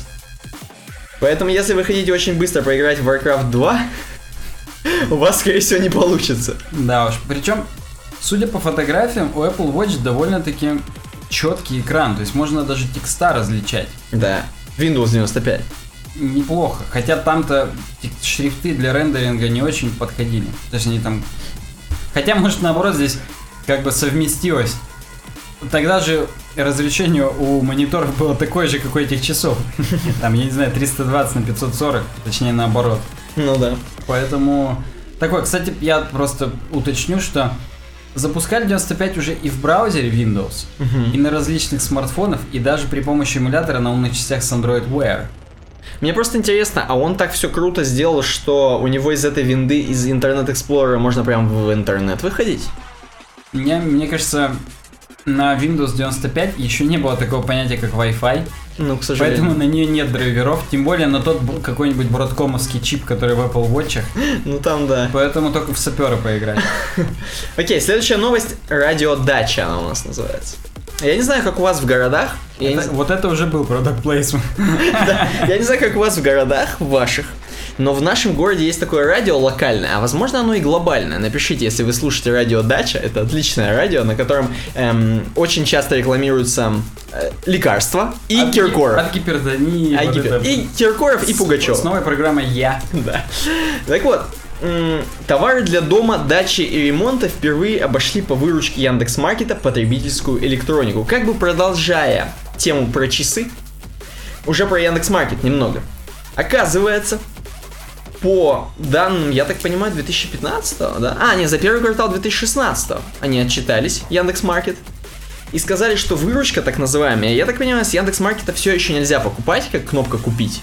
И можно только нажать, то есть Ян- Яндекс.Маркет, ну, мы понимаем, то есть агрегатор, так скажем, предложений из... Тех интернет-магазинов, которые включились в матрицу. Да, то есть, которые там внутри, да, которые там... У супер партнеров уже можно купить. А, окей. Да. Ну вот, и Яндекс зарабатывает на том, что он просто показывает эти уведомления, фу, уведомления, эти именно товары. И я так понимаю, там надо платить все-таки за это, чтобы там где-то быть, сиошиться, размещаться, то есть там, там что-то надо делать. Яндексу процентов даешь на самом деле с транзакции. Там, Во. когда ты в эту систему встаешь, у тебя есть айдишник, и если купили там с куками, я не знаю, как там С реализовано. рефом с каким-то. С рефом, то в Яндекс Маркет уходит Баблинский. Ну вот. Короче говоря, они стали больше зарабатывать бабла, Яндекс Маркет, именно с дачной техники и ремонта. Чем с Apple Watch. То есть мы делаем, опять же, какой вывод? Что ферм... А первый квартал, между прочим, это был зима. То есть было холодно, но все равно, видимо, покупали какие-то газонокосилки. Я не знаю, что там самое дорогое может на Яндекс Маркете быть. Какие-нибудь батуты для дач, возможно. Но уже для ремонта. Какие-нибудь Надувные дрели. бассейны. Надувные бассейны. Ну, подожди, видишь, для дома, дачи и ремонта. То есть дом-то тут есть и ремонт. Возможно, шкафы, купе. На самом деле, как раз зима это и есть ремонтный, так скажем, сезон. Просто потому, что летом все на отпуска копят, а зимой на ремонт. Поэтому, вообще- в принципе, это имеет смысл, но здесь же, видишь, важно, что потребительская электроника проседает. Так я так понимаю, что электроника сменяется на ту электронику. То есть все-таки не бассейны, а что-то электронное. Хотя бассейны тоже могут быть электронные. Ну, в смысле, что не айфоны, короче, теперь берут, а семена. Да. О чем это говорит? О том, что жить стали хуже. Или лучше. Может быть лучше, но Накупили дач себе, да. А, да, возможно, дачи тоже увеличились продажи там на Авито, я не знаю где там, на недвижимости. Да, напишите в комментариях, купили ли вы себе дачу, а мы переходим к следующей, ну, к следующей новости из светских новостей, она, собственно, последняя из раздела. Э, Центральный банк до конца года придумает, как покончить с анонимными платежами, в скобочках, и платежными системами. Сейчас все, короче, схватились за, возможно, за сердце, которые с, с помощью робокасса покупали нелегальные книги и Или читали их всякое под одеялом, да. Вот. На самом деле, как сообщает российская газета, Центробанк и такие сложные чуваки, как Росфинмониторинг, И Минфин, самые и Минфин, сложные самые чуваки. сложные чуваки, они, собственно, говорят, что мы, короче, хотим прикрыть все, что есть именно нелегальные, то есть э, точ- именно анонимные платежи. Почему? Потому что с помощью них можно всякую нелегальную хрень творить. То есть, например, обналичивать эм, денежки, которые были на каких-то счетах находились, да? На Киви, например. Или там, допустим, я не знаю, кроме обналичивать ничего не знаю, извини, извините меня. Ну, мы здесь не очень бывалые интернет-анонимные мошенники, поэтому, опять Да. же, пишите в комментариях под анонимными никами. Да, какой-нибудь хакер 777. И, короче говоря, они вот даже тут хвастаются тем, что они от- отзывают некоторую лицензию банков, которые, собственно, занимались такими неправомерными хренями, крутили бабло и обналичивали его. И, собственно говоря, что вот даже такие крупные штуки, как робокасса, например, тоже, Скорее всего, пострадают. да. А причем пострадают, возможно, до 92%, как, например, некоторые платежные терминалы. Вот интересно, чем это все закончится. Напишите в комментариях, как вы к этому относитесь, или вам пофигу. Пофигу. Я думаю, здесь не останется без, безразличных, потому что Потому сегодня пришли за ними, ты молчал, а завтра придут за тобой, и они тоже будут молчать, там все, уже никого не останется. Я бы знаешь, за кем еще пришел? За одним из хостингов отличных. Да, это мы уже переходим в нашу любимую разработку, которую вы все тоже любите, слушаете, смотрите, пересматриваете и переслушиваете. Вот я вам напомню, что мы неделю назад... Я, сейчас знаешь, что придумал? Представляешь, если мы с тобой, ну, как бы немножко сбрендили, и, короче, Это при- уже представляю, да? и, короче, для каждой рубрики мы бы были бы новые. Уже не Саня и Никита, а в разработке мы какие-нибудь Винтик и Шпунтик. И, короче, чуваки специально просили бы автограф, короче, именно подписаться этими героями. Ну, это нормально. Когда у нас будет видеотрансляция, мы переодеваться даже можем. Усы там. Ну, я не знаю. Да, усы это для когда дизайнер. Челку вправо будем ставить воском. А в разработке свитера будем Свитера. надевать просто. И другие усы уже пубертантные, когда такие чуть-чуть легонькие. Ну, то есть свои оставляем. То есть, да, то есть накладные убираем просто и все, да. Но на самом деле мы неделю назад дезинформировали наших зрителей и слушателей. Я сказал, что Smart Tape находится в дата-центре Оверсан. Оказалось, они переехали в дата-центр Digital Hub. Это круче? Это тоже в Москве, да, это круче. Потому что они, у них дата-центр третьего класса, а именно tier 3 класс. А это класс устойчивости дата-центров. Короче, там вообще до свидос круто. Пожары, наводнения, там все одним местом пойдет. Там в аквалангах люди придут и ваши бэкапы спасут. Там уже как VIP-классик тебе стюардессы подносят всякое. Ты можешь их хлестать по заднице. Это в смарт-тейпе все. Скорее всего, это все с нашим любимым хостингом-партнером, поэтому вы обязательно не примените попробовать, прям присоединиться к нашей теплой и доброй семье людей, которые уже используют. С каждым месяцем, между прочим, все больше и больше. Я смотрю статистику нашей реферальной ссылки. Ну, собственно, она в описании.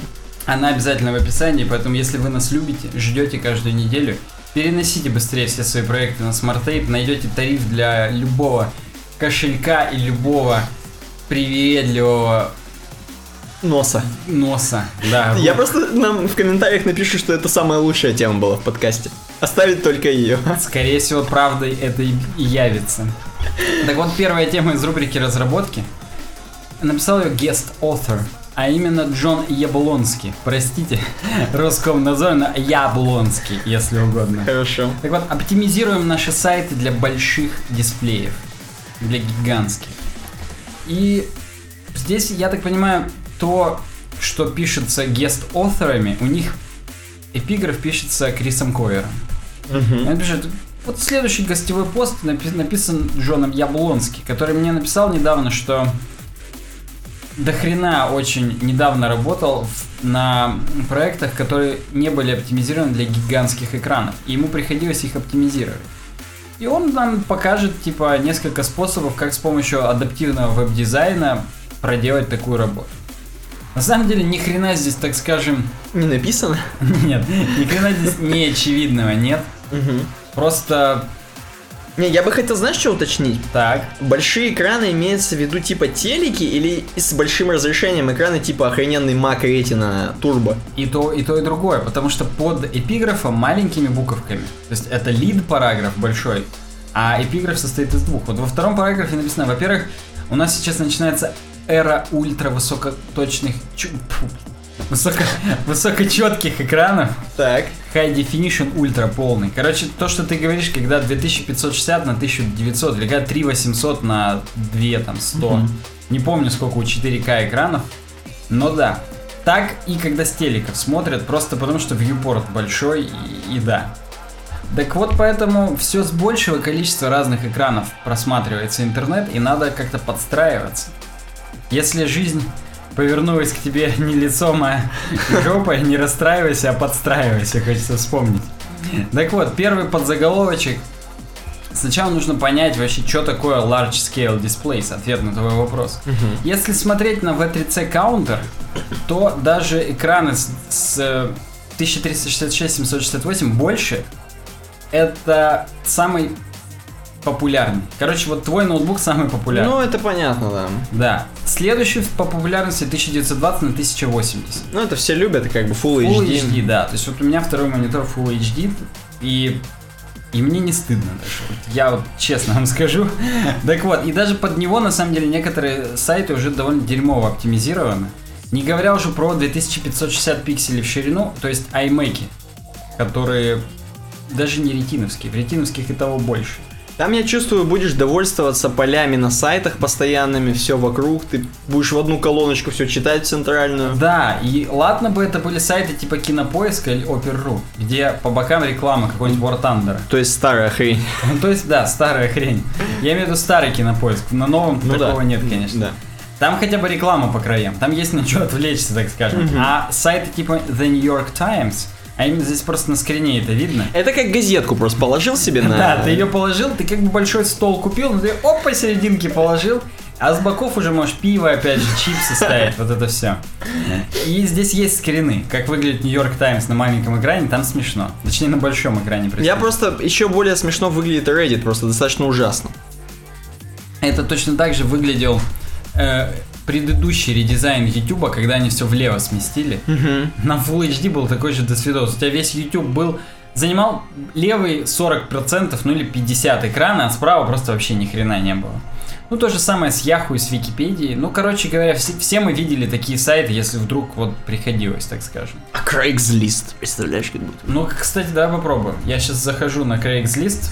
Просто я, опять же, подумают, что я craigslist.ru написал как лох. Такого не существует. Надо открывать. Покупать быстрее. А возможно, они даже и купили. Да, Ну, Просто как бы, да. И я делаю минус, ну, так скажем, уменьшаю масштаб и... Да. Тут еще просто правый сайдбар сполз вниз. Ну, короче, там прям вообще все минусы, так скажем. Да, Craigslist тоже такой же. И он туда же, я бы даже вот так сказал. Поэтому надо продумывать, как себя ведут сайты на больших экранах. Пора, пора. И можно разбить, так скажем, продумывание на несколько пунктов. Первое это контентная хореография. Вау. А именно, как контент адаптируется в смысле перестановки. То есть, очевидно, на маленьких экранах все в одну длинную кишку просто выстраивается и вниз уходит. А как делать? Разворачивать ли еще бо- в большее количество колонок контент на больших экранах? Или просто увеличивать размер существующего сайдбара там и контентной колонки? Я вот вижу, как он, собственно, с CSS3X все это происходит. Тоже, увеличивается, ну да. так, да. Ну, так не так, а видимо что-то понял. Хотя, возможно, именно Ник Ли, да, или кто там работает над сайтом, он-то и не давал здесь советов Крису Койеру, поэтому он сделал как придется. Может быть, точнее не Ник Ли, Ник Ли это ты там. Это чувак, который Windows 95 запустил. Он тоже работает. Он-то, он, может, дал бы советы, но они бы не помогли. Нет, тут Яблонский. Да, Джон. Так вот, короче говоря, он пытается, так скажем, разобраться. Кроме этого, еще надо подумать про изображение. Ну, то есть ты представь, что когда у тебя в- маленьком экране изображение, оно четкое, а когда на большом, не дай бог, еще ультра HD, Оно дерзкое. оно, оно дерзкое, и у вас JPEG сразу шумное. Ну да. И надо использовать какие-то техники, опять же, для responsive images, если угодно. Так вот, какие же техники для оптимизации нам надо использовать? Он сделал демочку на CodePenny, между прочим. Сайт назвал Death Star 2. Блин, круто.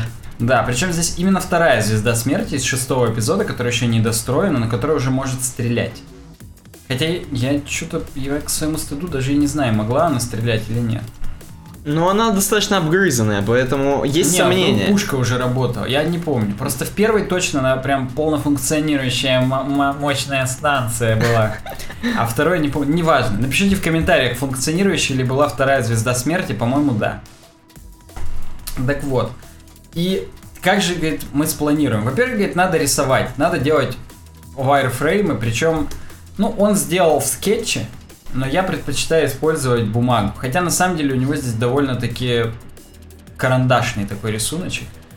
Как выглядит типа viewport, здесь он пунктиром обрисовал, как, какой контейнер, так скажем, внутренний, и как под это все адаптируется бэкграунд на изображение и так далее. То есть он полностью продумал, как это будет выглядеть, и соответственно этому уже использовал существующие непосредственно технические техники, простите за тавтологию. Блин, ну он круто сделал, я сейчас смотрю. То есть сам сайт пофигу, просто что он как-то уютненько сделал, нарисовал, блин, прям план, такой небольшую страничку на CodePen прям. Есть шанс, что он уже этот 100 500 сделал такой вот Макетик? скетч, да. Потому что выглядит реально очень круто, он даже букву A заглавную рисует без перемечечки центральной. Возможно, он к этому шел годы, чтобы так красиво и круто это делать. Destruction, Legacy.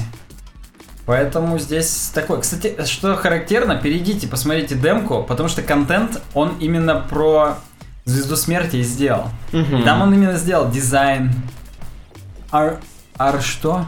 Armaments, Power. То есть он именно прописал, так скажем, характеристики этой боевой станции. Ну ладно, перейдем к техническим аспектам. Первый, используйте относительные юниты, когда создаете такую хреновину, а именно все контейнеры, как минимум в емах, а лучше там в процентах, в ремах, в viewport единицах. У нас опять же есть подкаст про ЭМ и Да, ЕМ. мы записывали целый подкаст, в котором обсуждали гигантскую тему об этом. От Зела Лью, если мне не изменяет память. Главное, чтобы не от Люси Лью. Так вот, и кроме того, что контейнеры сделать в емах и в хренемах, еще и медиазапросы в них же сделать. Собственно, да, в том подкасте мы это и обсудили.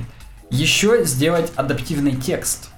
Ну, то есть, если текст сделать в емах, он опять же будет адаптивный, и просто увеличивать, исходя из медиазапросов, его как-то пропорционально. То есть здесь у него в примере есть просто он на медиум устройствах увеличивает на 1.2, на больших на 1.3, на очень больших 1.4 и на очень-очень больших 1.6. И здесь он приводит скрины, как выглядела версия до оптимизации на 2560 пикселях в ширину и как выглядит после оптимизации. Ну это да, По-моему, просто охренительно. разительно, да. Прям круто, я вообще не могу. Кстати, возможно, вот там, где бэкграундовская картинка, так скажем, вторая, да, Мгм. там есть типа план Звезды Смерти, и там она типа уже рабочая. Если помнишь, еще в третьем эпизоде можно было ее видеть на Джеонозисе, когда вот этих крылатых чуваков как раз Энакин эти планы и забирал, чтобы отвести владыки. Сидиусу. Именно ему, да. Владыки Палпатину Сидиус. Знаешь, как это? Как Павлу Снежку фа- воля еще. Да, ну или так, или как двойные фамилии у баб. Примерно вот два варианта. Так вот, кроме, да, про контейнеры, кстати, он только третьим пунктом говорит, я забежал вперед. Он, между прочим, использует процентные марджины. И я вспоминаю сразу, что я процентные марджины использовал, когда только начинал верстать. После этого мне это казалось дико отвратительной практикой. Потом, правда, мы начали использовать Сюзи, про который тоже есть крутой видос. Мгм. И там тоже высчитывается все в процентах на самом-то деле. Но вот так, хочется сказать, generally, в основном я это плохой практикой считал, но, видимо, я как-то отстал от жизни. Второй пункт – это изображение. И для того, если они у нас бэкграундовые, то мы их можем менять в зависимости от медиазапроса. А если это inline images, то мы можем прибегнуть к src-сету атрибуту, который сейчас поддерживается везде, даже в Safari. Ну или к picture элементу, он тоже поддерживается даже в Safari. Здесь в зависимости от того, как вы хотите это как вы это хотите на бэкэнде сделать, возвращать эти изображения, существуют на самом деле и полифилы. Picture fill, например, на Мгм. который здесь в статье есть ссылка. Короче, вот, собственно, и все. То есть, э, обязательно делайте все относительным, не пренебрегайте адаптированием под гигантские экраны, потому что вы-то и не знаете, а зайдите к себе в Яндекс Метрику и посмотрите, с каких экранов вас в основном смотрят. Мгм. Так что здесь все круто будет. Я, кстати, даже себе маркер сделаю для того, чтобы в статье к этому подкасту написать в процентном соотношении наш сайт с каких экранов читают. Мне даже самому интересно. Никогда не смотрел по этому поводу, поэтому такая была первая рубрика в... ой, первая новость в рубрике разработка, простите. Вторая опасный таргет blank. Некий Богдан Рыхаль, веб-программист на Хабре, написал статью написал, казалось бы, статью, а, как выясняется, украл. Перевод? Мягко, мягко говоря. Так в том-то и дело, что он не написал перевод. То есть он не признался, что украл, но я нашел сурс Что делает, а? на медиуме от Алекса некого. Так. И, кстати, этот Алекс некий, он хакер, father, bass player. Вау. Да. Так вот, э, ну ладно, прочитаем просто русскую статью, потому что она по-русски. Мгм. Но вообще, Богдан Рыхаль, если ты нас слушаешь, ты подлец. Так вот, на самом деле, я прям прочитаю эпиграф. Большинство создают внешние ссылки через Target Blank и не знает одного интересного нюанса. Страница, на которую мы попадем таким образом, получит частичный контроль над ссылающейся на нее страницей через JS-свойство Window Opener. И через Windows Open, Window Opener Location мы сможем сделать редирект на, к примеру, фишинговую страницу. Грубо говоря, мы переходим на Target Blank, и по идее мы не можем нажать кнопку назад, потому что это в новой вкладке открыто. Но если указать Window Opener Location, то можно сделать так, чтобы при нажатии на кнопку назад ты вообще куда-нибудь на Live Jasmine уходил. Возможно, так и делают. Я вот, кстати... А, возможно, и это дерьмо на самом деле, потому что проблема далеко не новая, она до сих пор актуальная. Как вижу, немногие о ней знают. Он здесь даже написал, как подстроить такую же ссылку на Фейсбуке.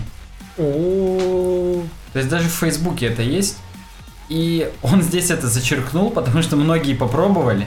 Им пришлось менять пароли после этого на Фейсбуке, потому что там, ну типа Фейсбук заметил, что вы не оттуда зашли на Фейсбук, там и все плохо. Короче говоря, да.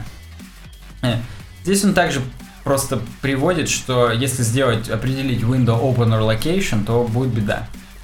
Создает редирект с ранее доверенной страницы. Варианты решения. Добавить в ссылки rel no opener. Тогда даже target blank ссылки не, не будут это хавать, хочется сказать. Кстати, апдейт в Firefox это не работает, надо добавлять rel no referrer. Мгм. То есть вот это первый вариант. Второй вариант обнулять, window opener null писать. Через свою промежуточную страницу делать редирект. Но это уже такое странное колдунство. Ты- Можно его еще, конечно, делать для того, чтобы супер статы по кликам собирать. То есть на многих блогах я такое видел, как на vk.com slash awayphp. Через него же уходит, если vk opt не установить. Мгм. Вот у таких страниц на самом деле есть purpose некий. Так вот, третий вариант открывать ссылки в новой вкладке через JS. var other window, window open, other window opener null, other window location, target URL. Простите наши слушатели за то, что я так монотонно зачитал этот код, я должен был как-то с синтаксическим выделением его читать, но вот я Точка с запятой. таким не владею, да. И четвертое, отлавливать все клики по ссылкам в момент перехода, создать скрытый iframe, через который делать открытие страницы в новой вкладке. Ну, в общем, здесь в комментариях немножечко все написали, типа, ого, не знал, неожиданное поведение, наверное, хотели сделать как лучше. Ну, это, конечно, это всегда. И, кстати, после этого разразился срач по поводу того, что использовать Target Blank вообще говно. И некий Кейфман написал пятый пункт, пятое решение, они просто не используют Target Blank. Отлично. мы, мы здесь в этом подкасте на самом деле часто ратуем за то, чтобы это не использовать. И даже статьи на CSS Tricks читали, и вам прям читали, ну, обсуждали по поводу того, чтобы этого не делать. Но вот здесь в комментариях ему написали, что а вот вы, когда у вас лично продажи от этого упадут, вы -то точно поймете, что как бы лучше все-таки использовать. Поэтому пишите в комментариях, если вы используете, если вас житуха заставляет. А Богдан Рыхаль, напоминаю, ты подлец, указывая сурсы. Кстати, ему в комментариях об этом тоже указали, что а ты, ты источник-то не пишешь, чувак. Он, кстати, не прореагировал никак. Не добавил, стой вообще никак, просто проигнорировал. Так что вот так. Последняя новость из рубрики разработки, она на самом деле с дизайном немного перекликается. И с следующей темой, Почему? Мне кажется, последние две новости. почему две? Там есть история будущего интернета Так, и сравнение анимационных технологий. сравнение анимационных технологий я на следующую неделю перенес, забыл сказать. М. Так смотри, у нас мы подкармливаем чуваков. Блин, мы... Подкормка. Кто-то может подумать, что мы договорились вот так это разыграть. Но на самом деле нет. Genie.co, smarttape.ru Анонимный поиск работы и лучший в мире хостинг в мире. В мире. В мире. В миру.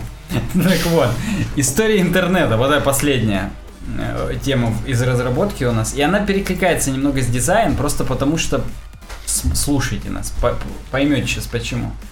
Некий Gold это Джон Голд на Твиттере написал, какой из двух возможных сайтов вы сейчас делаете?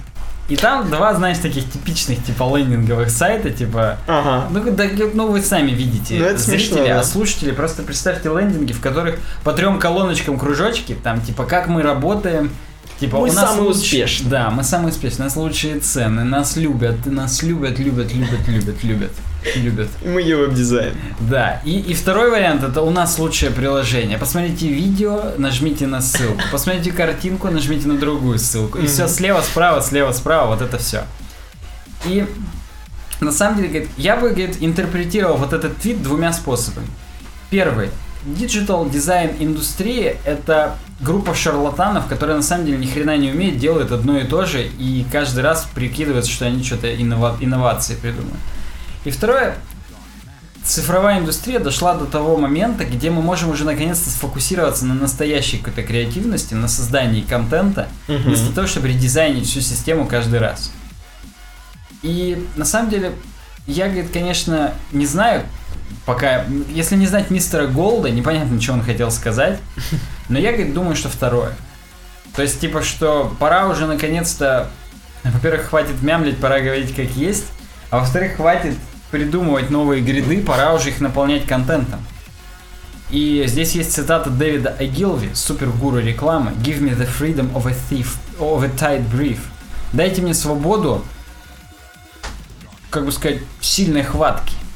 То есть, понимаешь, как бы оксюмарон он некий использовал здесь. То есть, сожмите меня в рамки, и я получу свободу тем самым. Дорогие слушатели, если вы сейчас даете свободу сильной хватки, то Да, то охладите трахание дога.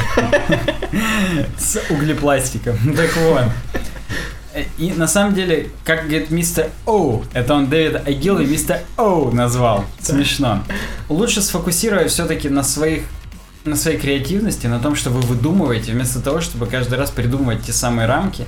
И он приводит конкретно пример. Во-первых, говорит, если вы Facebook, Twitter и Medium, то вам типа да, вам надо выдумывать там все на 2 пикселя влево, вправо сдвигать, у вас реально от этого там зависит все вообще. Мгм. Но если вы обычный чувак, интерпретер, предприниматель, так скажем, то вы загоните уже себя в рамки и начните что-нибудь делать. Он говорит, вот представьте книги, журналы. Все же книги и журналы одинаковые. Ну, за исключением там нескольких форм-факторов, там твердой обложки, там мягкой и так далее. Но, говорит, они же все такие разные. То есть есть художественные, есть нехудожественные. Вы же, говорит, в самом деле не будете сравнивать Vogue и Goat World. Я не знаю, что это за журнал Goat World, но пусть будет садоводство, опять же. Поэтому, говорит, наконец-то уже пора просто делать контент. Я даже не знаю, как еще обмусолить этот один тезис, но на самом деле он говорит, это не значит, что вообще программисты вымрут, и не нужно будет там дизайнить системы и так далее. По-прежнему нужно будет работать над производительностью, по-прежнему нужно будет работать над user experience, чтобы там кнопки были другого цвета, там, пагинация, вот это все. То есть это же не является дизайном системы, это является именно дизайном взаимодействия с этой системой. Это пусть будет, типа, остается. Но вот сам каркас уже можно оставить, так скажем, без изменений и так далее. Мгм. Поэтому подумайте об этом, говорит нам Джеймс Гэтсби Питт в своей статье на Medium. Круто. И пишите в комментариях, естественно, что вы вообще как это. Как сами. Да. Как дела? Следующая, следующая раздель соцки. И у нас сразу начинается разработка умирает с roam.ru. На самом деле, такая статья, в общем, громкий заголовок, как обычно, но статья об очень очевидных вещах, как мне показалось. И вот некий Рыжиков, а чтобы вы понимали, это, между прочим, основатель один из Bittrex, Сергей Рыжиков, говорит, Рунет перестал расти, веб-студиям нужно меняться. Обрати внимание, у него Apple Watch. Он, да, у него Apple Watch, и у него такой именно микрофончик, который крепится на ухо и как надо. Все, мы в таких же сидим, на самом деле, вы не знали, как бы. Мы в Apple Watch тоже сидим. Ну, да, да. Можем врать пока. И Можем. он здесь, во всей этой статье, он, видимо, раньше занимался, как я понимаю, э, продажами телефонов, именно конкретно связи, то есть именно теле- мобильной связи. Поэтому он очень хорошие метафоры здесь приводит. Так он, он сначала о чем говорит? Что мы не очень-то можем управлять рынком, на самом деле, в котором мы варимся. Рынок, он очень многими факторами извне управляется. Мы как бы можем на него влиять, но не так сильно, как хотим, как хотели бы. И поэтому он говорит, что вот рынок мобильной связи раньше, он похож на веб сейчас, то есть на рынок веба сейчас. То есть раньше все хотели завладеть вот этой аудиторией, да, эм, вот этими вот чуваками, которые будут пользоваться мобильной связью, поэтому сильно впихивали им сим-карты, прям сильно, усиленно. Прям даже вот он пишет, что прям возле метро продавали симки. Прям втюхивали их, да? Но Я помню, нам с тобой в переходах их втюхивали, тоже было, предлагали, было, было, продавали. да. И как только, ну, с каждым, естественно, днем практически увеличилось количество абонентов, и уже нужно было не то, чтобы просто продавать сим-карты, а нужно было удерживать аудиторию у себя. Чтобы они пользовались твоей связью, при- придумать какие-то акции, какие-то тарифы. Эм, как-то вот удержать у себя аудиторию. Давай сразу делать параллель. То есть раньше нужно было просто хотя бы, чтобы у всех был сайт, продать сайт. Да. Для этого было в диковинку. А сейчас уже почти у всех какое-никакое говно есть там, сделанное на И разных вот, конструкциях. Да, и он и говорит, то есть раньше можно было зарабатывать даже на том, что ты продаешь домены. И чуваки, которые продавали домены, собственно, на этом зарабатывали. И рост был. Также и был рост продажи сайтов. Но сейчас конкретно он предполагает и говорит, что круче всего иметь долгосрочное какие-то долгосрочные отношения с, с партнерами, которые у тебя заказывают веб-сайт. Может быть, предлагать им вскопать землю в в саду, я не знаю. То есть, как-то с ними заключать другие контракты, не только, не только, возможно, просто сайт, может быть, SEO, может быть, вообще все. То есть, надо быть, опять же, супер компанией, которая все делает. Вспомни нашего друга со второго высшего образования, который нам еще года 3-4 назад рассказывал, что надо людей на абонентку переводить. Что не продажи рулят, а вот абонентку. Вы говорит, возьмите с них сначала поменьше, но зато зарядите им месячную оплату, и вы поймете, что вас в будущем это намного лучше прокормит. Прав был, прав был Санек. Ну и вот, собственно, как итог, я немножко хочу снова зачитать, что он пишет. Он здесь несколько пунктов, то есть три пункта говорит. Что же нужно делать? Какое предложение, чтобы изменить веб-студию в лучшую сторону? Вам нужно учиться работать с текущими клиентами, даже если они вас задолбали, возможно. А, то есть строить длительные отношения с ними. Второе. Нужно больше серверного обслуживания, больше пакетных предложений. То есть это опять же как э, в мобильной связи. Разные тарифы всякие предлагать. Может быть, э, предложить еще что-то клиенту. Он может быть про это и не знает, а захочет. И должна быть отчетность, он говорит. То есть проекты становятся длиннее, затягивается сдача проекта, компания несет убытки. То есть нужно, нужно, значит, нужна отчетность, которая позволит выйти на некоторую регулярность понимания рисков. То есть, видимо, из таких стихийных веб-студий все-таки в более... Ну, на поток надо ставить Да. в хорошем смысле этого слова. То есть делать сайты по 7800 на поток, а именно устанавливать партнерские отношения и переводить это все в какие-то долгосрочные, как, как газовые контракты, которые на поставку на 30 лет на самом деле подписываются, и там как бы уже особо и не так все динамично. Ну и, собственно, его последний абзац – это переход в нашу следующую тему. То есть он говорит, вам нужно повышать, улучшать услугу, ваш товар, который вы предлагаете, просто, то есть делать лучше работу. И, собственно, следующая тема – это разработчики обленились с Хабра. Так. Переходим от Рыжикова, или Рыжкова, Рыжикова. Рыжикова, Рыжикова. Переходим к, к теме, которая просто, на самом деле, перевод крутой статьи про то, что чувак рассказывает, как у него бомбану... Причем чувак, возможно, он неудачник просто по жизни. Потому что он во всей, на протяжении всей статьи описывает все проблемы, которые с ним случились. В основном с сервисами в вебе, то есть и с почтой в том числе, и с сайтами. Его experience, причем плохой, естественно. Он пишет, чуваки, все, конечно, круто. Я разработчик программного обеспечения, тоже как и вы. Обеспечение. Да. Извини. И я создаю баги и ошибки. То есть он, он сам признается. И он говорит, что, блин, в основном все какого-то хрена делают плохо. Очень много. Я, говорит, слишком много вижу проблем. И он сразу можно, в принципе, перейти к эм, примерам. Он здесь приводит такие скриншоты прикольные. Он говорит, что... А нет, хорошо, он перед этим еще пишет, что вот, типа, чуваки, очень много людей пытается быстрее выпихнуть свой про- продукт, чтобы быстрее его продавать. То есть идут на поводу маркетологов, которые говорят, давайте быстрее сейчас запустим, потом все отладим, оттестируем. У нас же все легко, мы сейчас продукт запульнули, потом если чем переделаем, что-то не понравится, все сделаем. Ну тут не, это не работает, но если они не нажмут сюда, ну и ладно. А если нажмут, ну и там ничего не случится. Вот такое. Узнаваемо, к сожалению. К сожалению, все это, да, узнаваем. Он говорит, ну, и, и он говорит, что многие, так скажем, конечные покупатели превращаются какого-то хрена в бета-тестеров. Сейчас модно делать бета-тест. Причем я могу сказать, что это же даже не только веб-разработки касается. И даже игр. Это игр, тоже И мне всего, сразу да. вспоминается седьмые герои, но я просто до свидос. Да, и причем, э, ну не, вообще насчет игр, там, в принципе, еще и все с ума сходят, дайте мне, бета, мне бету. Понятно, но это когда ты хотя бы это бетой называешь, а когда Да. ты это релизом называешь и 2000 рублей за это Да, просишь, это да. уже наглость. Вот. И что, собственно, и в вебе та же самая хрень, что, блин, ну, люди выталкивают проект, который не готов, не оттестирован, э, возможно, даже того функционала не имеет, который, собственно, предлагается. И вот он говорит, что я вот, говорит, спокойно в последнее время натыкаюсь на вот такие проблемы. Например, на сайте про npm.js вот эту хреньку, Мгм. m- npm.js.com, он смотрит просто э, описание, я так понимаю, пэкэджей, Да. и натыкается на то, что, например, вот есть небольшие опечатки, типа ampersand AMP. И причем я до сих пор не понимаю, как он этого добился, как точнее э, чуваки из NPM этого добились, потому что вообще-то HTML преобразует это в символы. А здесь почему-то не преобразует. Какого хрена? Возможно, он, они так и хотели, я не знаю. Следующая проблема, он эм, на телефоне, как я понимаю, потому что, Ну, да, это, это Android, он нас на, зашел на сайт Asus, Так. и у него там был такой прикол, что он хотел что-то узнать, описание какой-то проблемы. Он нажимает, да, ему нравится заголовок, да, это его проблема. Знаешь, там практически сделать хорошо на моем Asus, заходит, а там сразу, а как мы вам помогли решить, кстати, проблему? Да, да, там пустота, то есть там нету никакого решения, но они предлагают ему форму, как does this document solve your problem, а там нет документа. Сейчас я секунду, я найду, как здесь написано. А, вот.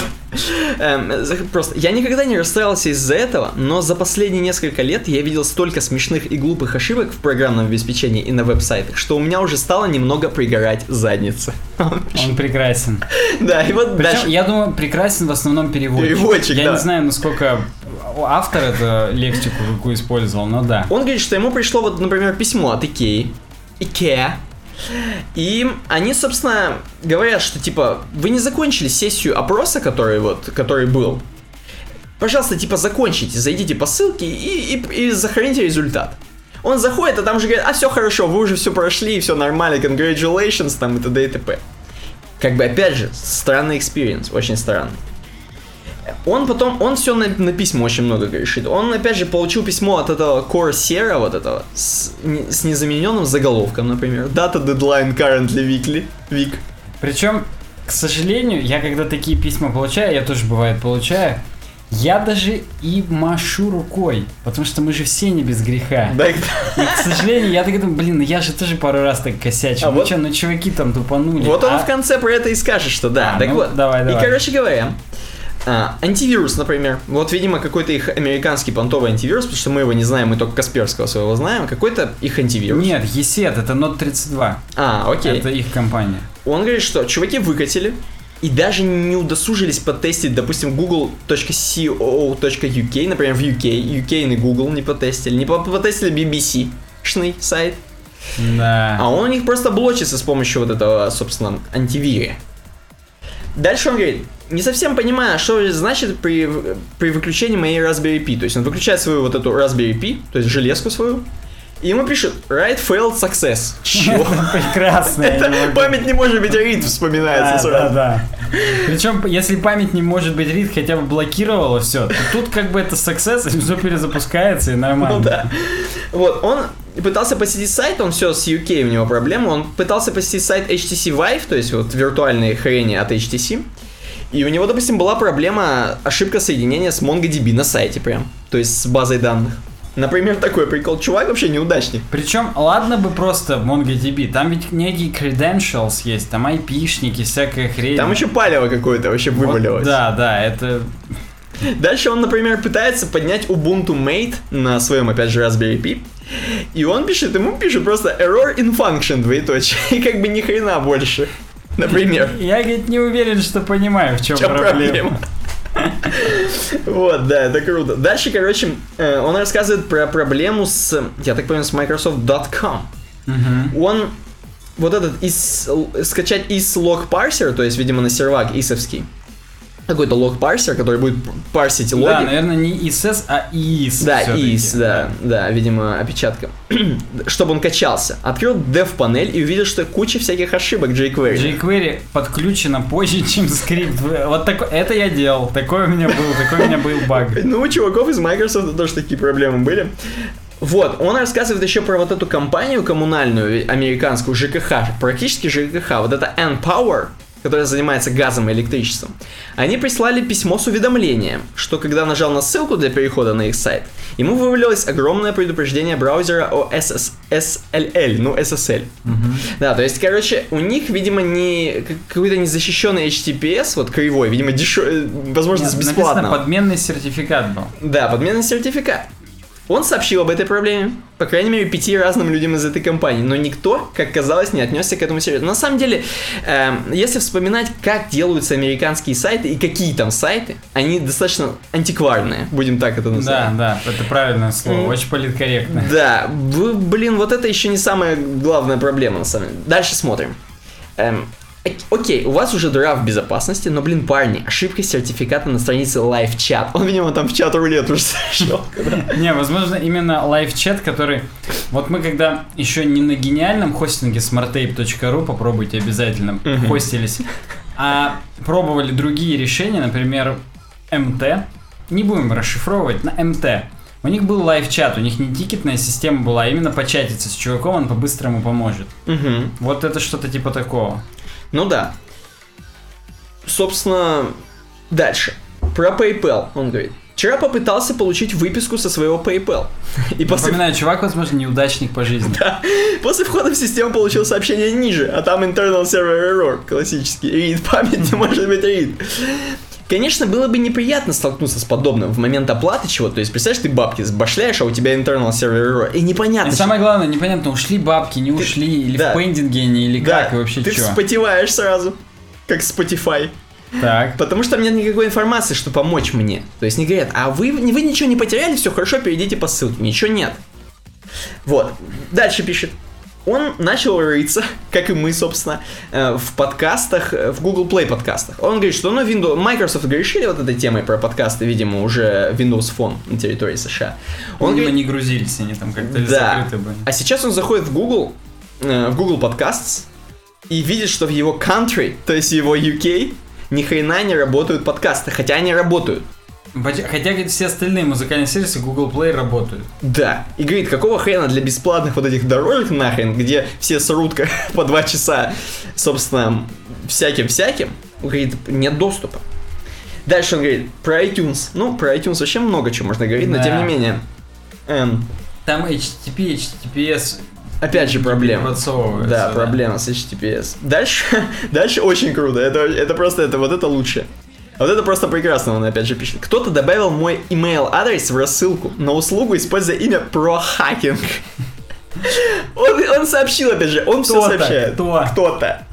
Он сообщил об этом, потому что волновался, что, возможно, в итоге что-то может произойти с моей учетной, ну, ProHacking. С моей учетной да, записью, да. да, привязанной к этому ящику. Но даже когда я связывался с технической поддержкой и объяснял, что я не про хакинг, чуваки, каждый раз ответное письмо начиналось со стандартного Hello, про хакинг. Это круто вообще. Да, не издевай. Hello, pro hacking, your account has been closed. Ему еще и закрыли все нахрен. Но он вернемся к ЖКХ. Он опять же с этим N-Power. Эм, по таинственным причинам, по каким-то, эти N-Power были не способны поставлять мне газ. То есть у него не только в интернете, у него факапы У него случаются и в по жизни, да. Поэтому мы договорились, что я перейду на Сволек. Видимо, какие-то другие ЖКХшные. Ну, видимо, чуваки. да, другой поставщик. Еще неделю он потратил на переписку с последними, потому, потому что при попытке входа в личный кабинет, ну это американские сайты, через отправленный на почту код авторизации мне возвращал страницу с информацией, что Ну, в данном так. случае британские. Ну да, кстати, да, кстати, да, надо учитывать, что, ну, возможно, там еще более антикварные сайты, мы не знаем. Они как Елизавета II тех же годов выпуска. Мгм. Ну, дальше можно чуть-чуть больше про- пробежаться, просто побыстрее. Здесь, допустим, ему выдают на сайте он говорит, что я крутой чувак. Я не, я не включаю Adblock. Я прям знаю, что надо бабки платить людям. А, но, тем не менее, ему выдают ошибки, что у него Adblock. Например. Эм, вот. Том там про Visual Studio, что, например, вот там, где галочку, можно типа снять галочку, на самом деле нельзя снять галочку. Но это очень круто, короче. В общем, посмотрите, это, это прикольно. Он там даже, он даже умудрился на часах, у него часы Moto 360 Android Wear, а рандомно начинают выжирать батареи, ты понимаешь? Да. Пока она либо полностью не иссякнет, либо часы не перезагрузят. То есть чувак, он, возможно, ходячая катастрофа, или ему карму надо почистить, я не знаю. И он говорит, чуваки, а вы знаете вот, возможно, это все из-за нас, из-за потребителей хреновых. Мы не пишем ничего, не оставляем. Вот как ты и говоришь, а ладно, я же грешил этим, и эти тоже пусть грешат. То есть ты как бы понимаешь, что это плохо, но никуда не, не сообщаешь об этом. Чуваки не замечают это. Их как бы это никак не задевает. Поэтому они продолжают выкатывать бета-тесты, продолжают, в общем, делать такое дерьмо, поэтому разработчики в край обленились. Вывод. Ну и последнее, короче, соцок э, с Bloomberg.com про Apple. На котором как раз э, бесконечный скроллинг следующую статью открывает, насколько я помню. Да. Они рассказывают, что у Apple на самом деле не, не то чтобы проблемы, но как бы есть негативные отзывы по поводу их Apple Music. Здесь Ой, так- есть. Ой, мы даже тут говорили. есть, есть, кажется. есть, да. Мы немножко, когда рыли, мы узнали, что на самом деле Apple Music старается все-таки что-то делать для людей. Он там для студентов делает скидку в 50% от своих 10 баксов, то есть 5 долларов подписку на э, ме- месячную, месячную, да. Ам, стараются, короче, ну, в общем, всякое делать, по- по-всякому. И вот здесь в этой статье и описано, что, соб- собственно, скоро будет WWDC в июне. Ждем. И чуваки хотят Apple Music доработать. Конкретно очень круто доработать, поменять интерфейс, потому что многие люди реально испытали проблемы там со всяким, с отпиской, например, с той же, скатились отписка. Да. С проблемами просто послушать там свой контент, в общем, в принципе, передвигаться по Apple Music. Они решили точно интерфейс поменять после, после WWDC. Видимо, скажет, возможно, уже там какие-то набор... Возможно, уже анонсируют сразу там. Все. Забегая вперед, надо сказать, что у Apple Music уже 13 миллионов подписчиков, но это не так много, как казалось бы, у какого-то там Spotify, не у какого-то, конечно, он огромный сервис, но тем не менее, мы посмотрели, он выглядит, ну, не как Apple Music, как-то не так солидно, мне кажется, но тем не менее, у них 30 миллионов у Spotify. У этих 13 миллионов. Каждый по 10 баксов, это 13, 130 миллионов баксов. Ну, Месяц. мне кажется, там они как-то из этих 130 миллионов 100 тратят на сервера. 100 Хотя, тратят на Тейлор Свифт, Возможно, сейчас Тим Кук будет... Сидим... Сервера! Слышь, ты это что там это? У нас там документ, current event, говно.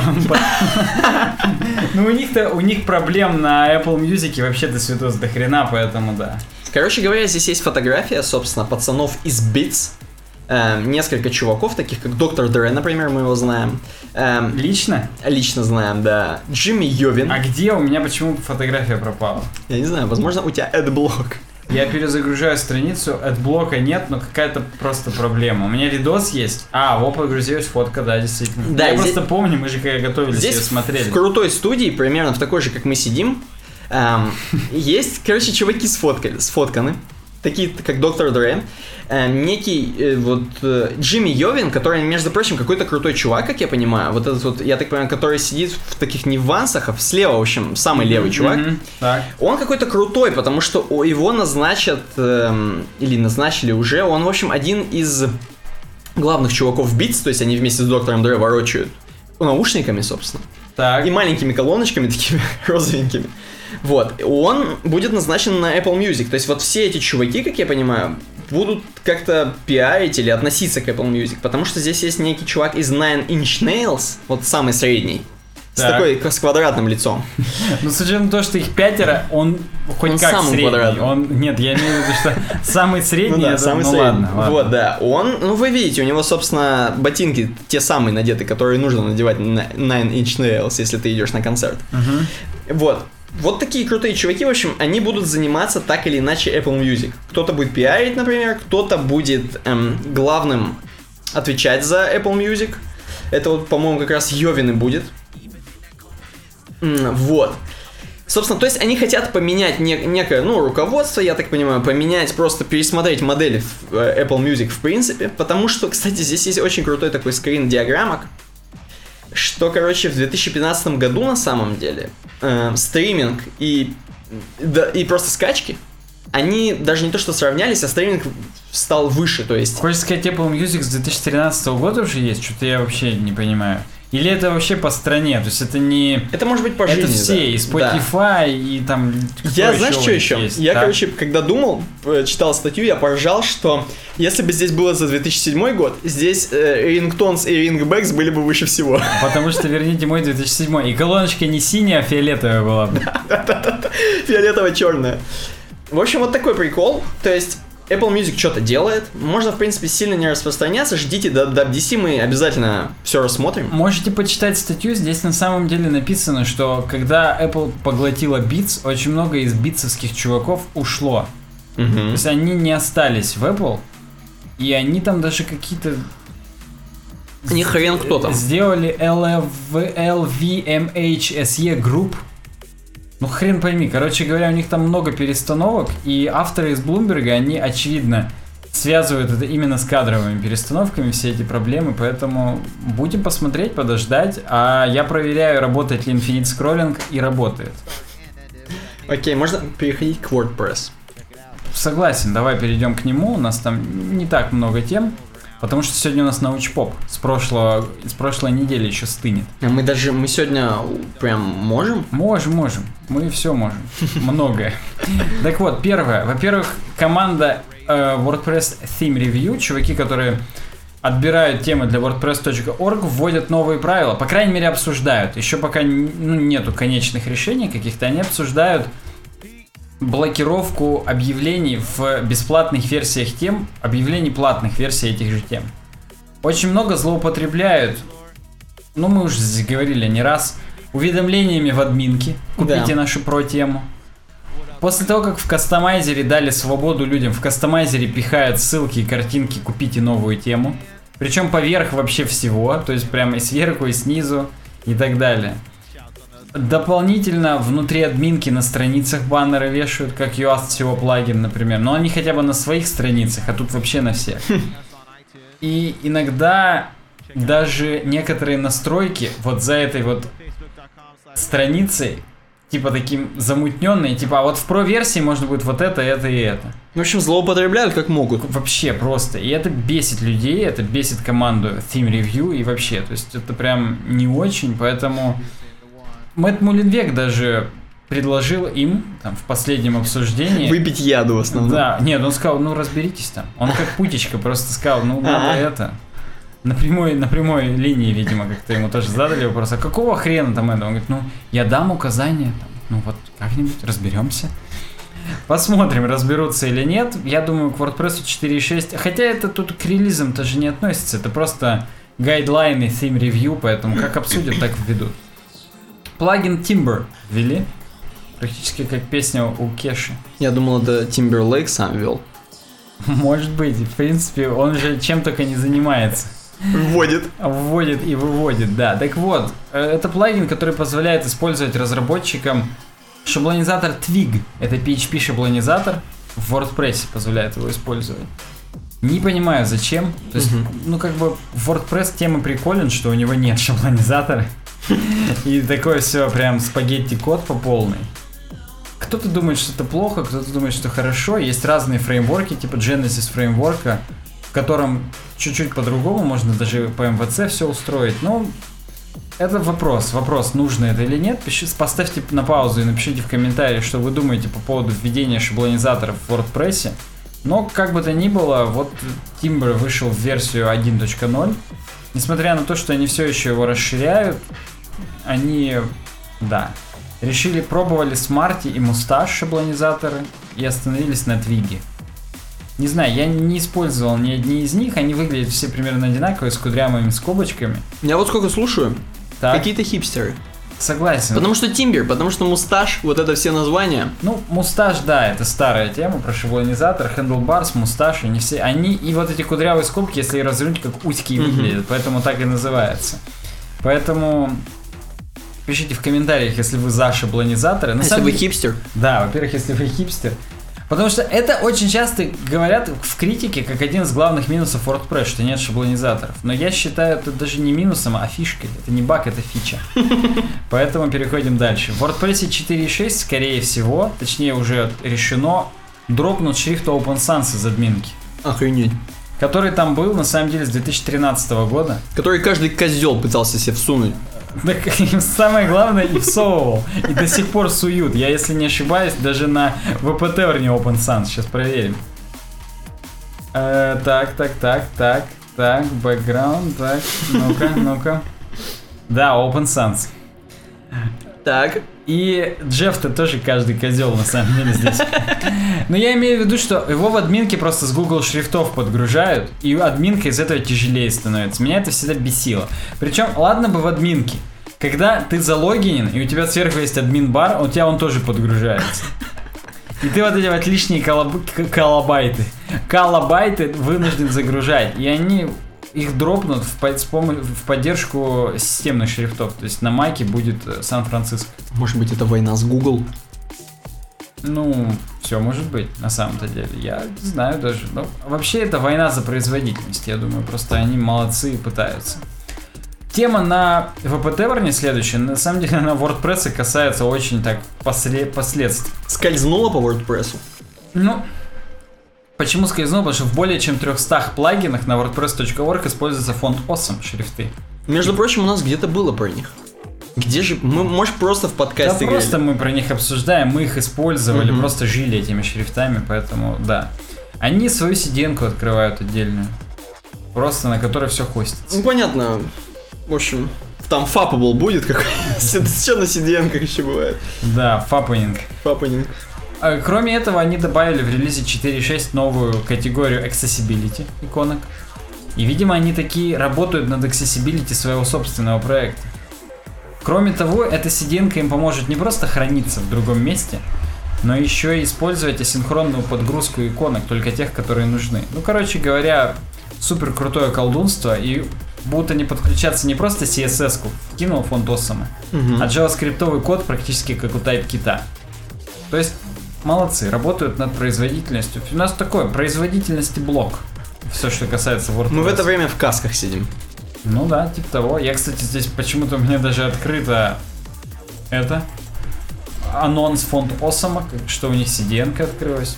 Прикольно. Я не собирался даже его показывать, я сам поглядывал одним глазком. А Genie.co у тебя случайно не открыто? Нет, не открыто. Это у нас только ссылка в описании. Так вот, wordpress.org э, Early Look.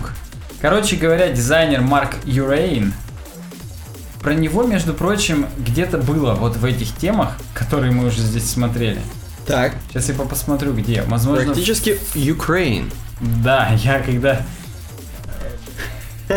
без комментариев это оставлю. Где-то я про него уже читал сегодня. Может быть, он в Тимбере работает. Подожди, ну-ка. Ukraine. Блин, не могу одной рукой. Не спрашивайте, где у меня Не, вторая ну он рука. в Automatic точно работает, как бы. Ну да, понятно. Короче говоря, он предложил финальный мокап, как будет выглядеть новая страница wordpress.org. более конверсионно. И как вы видите, здесь на, если приблизить, уведомление WordPress is also available in Deutsch.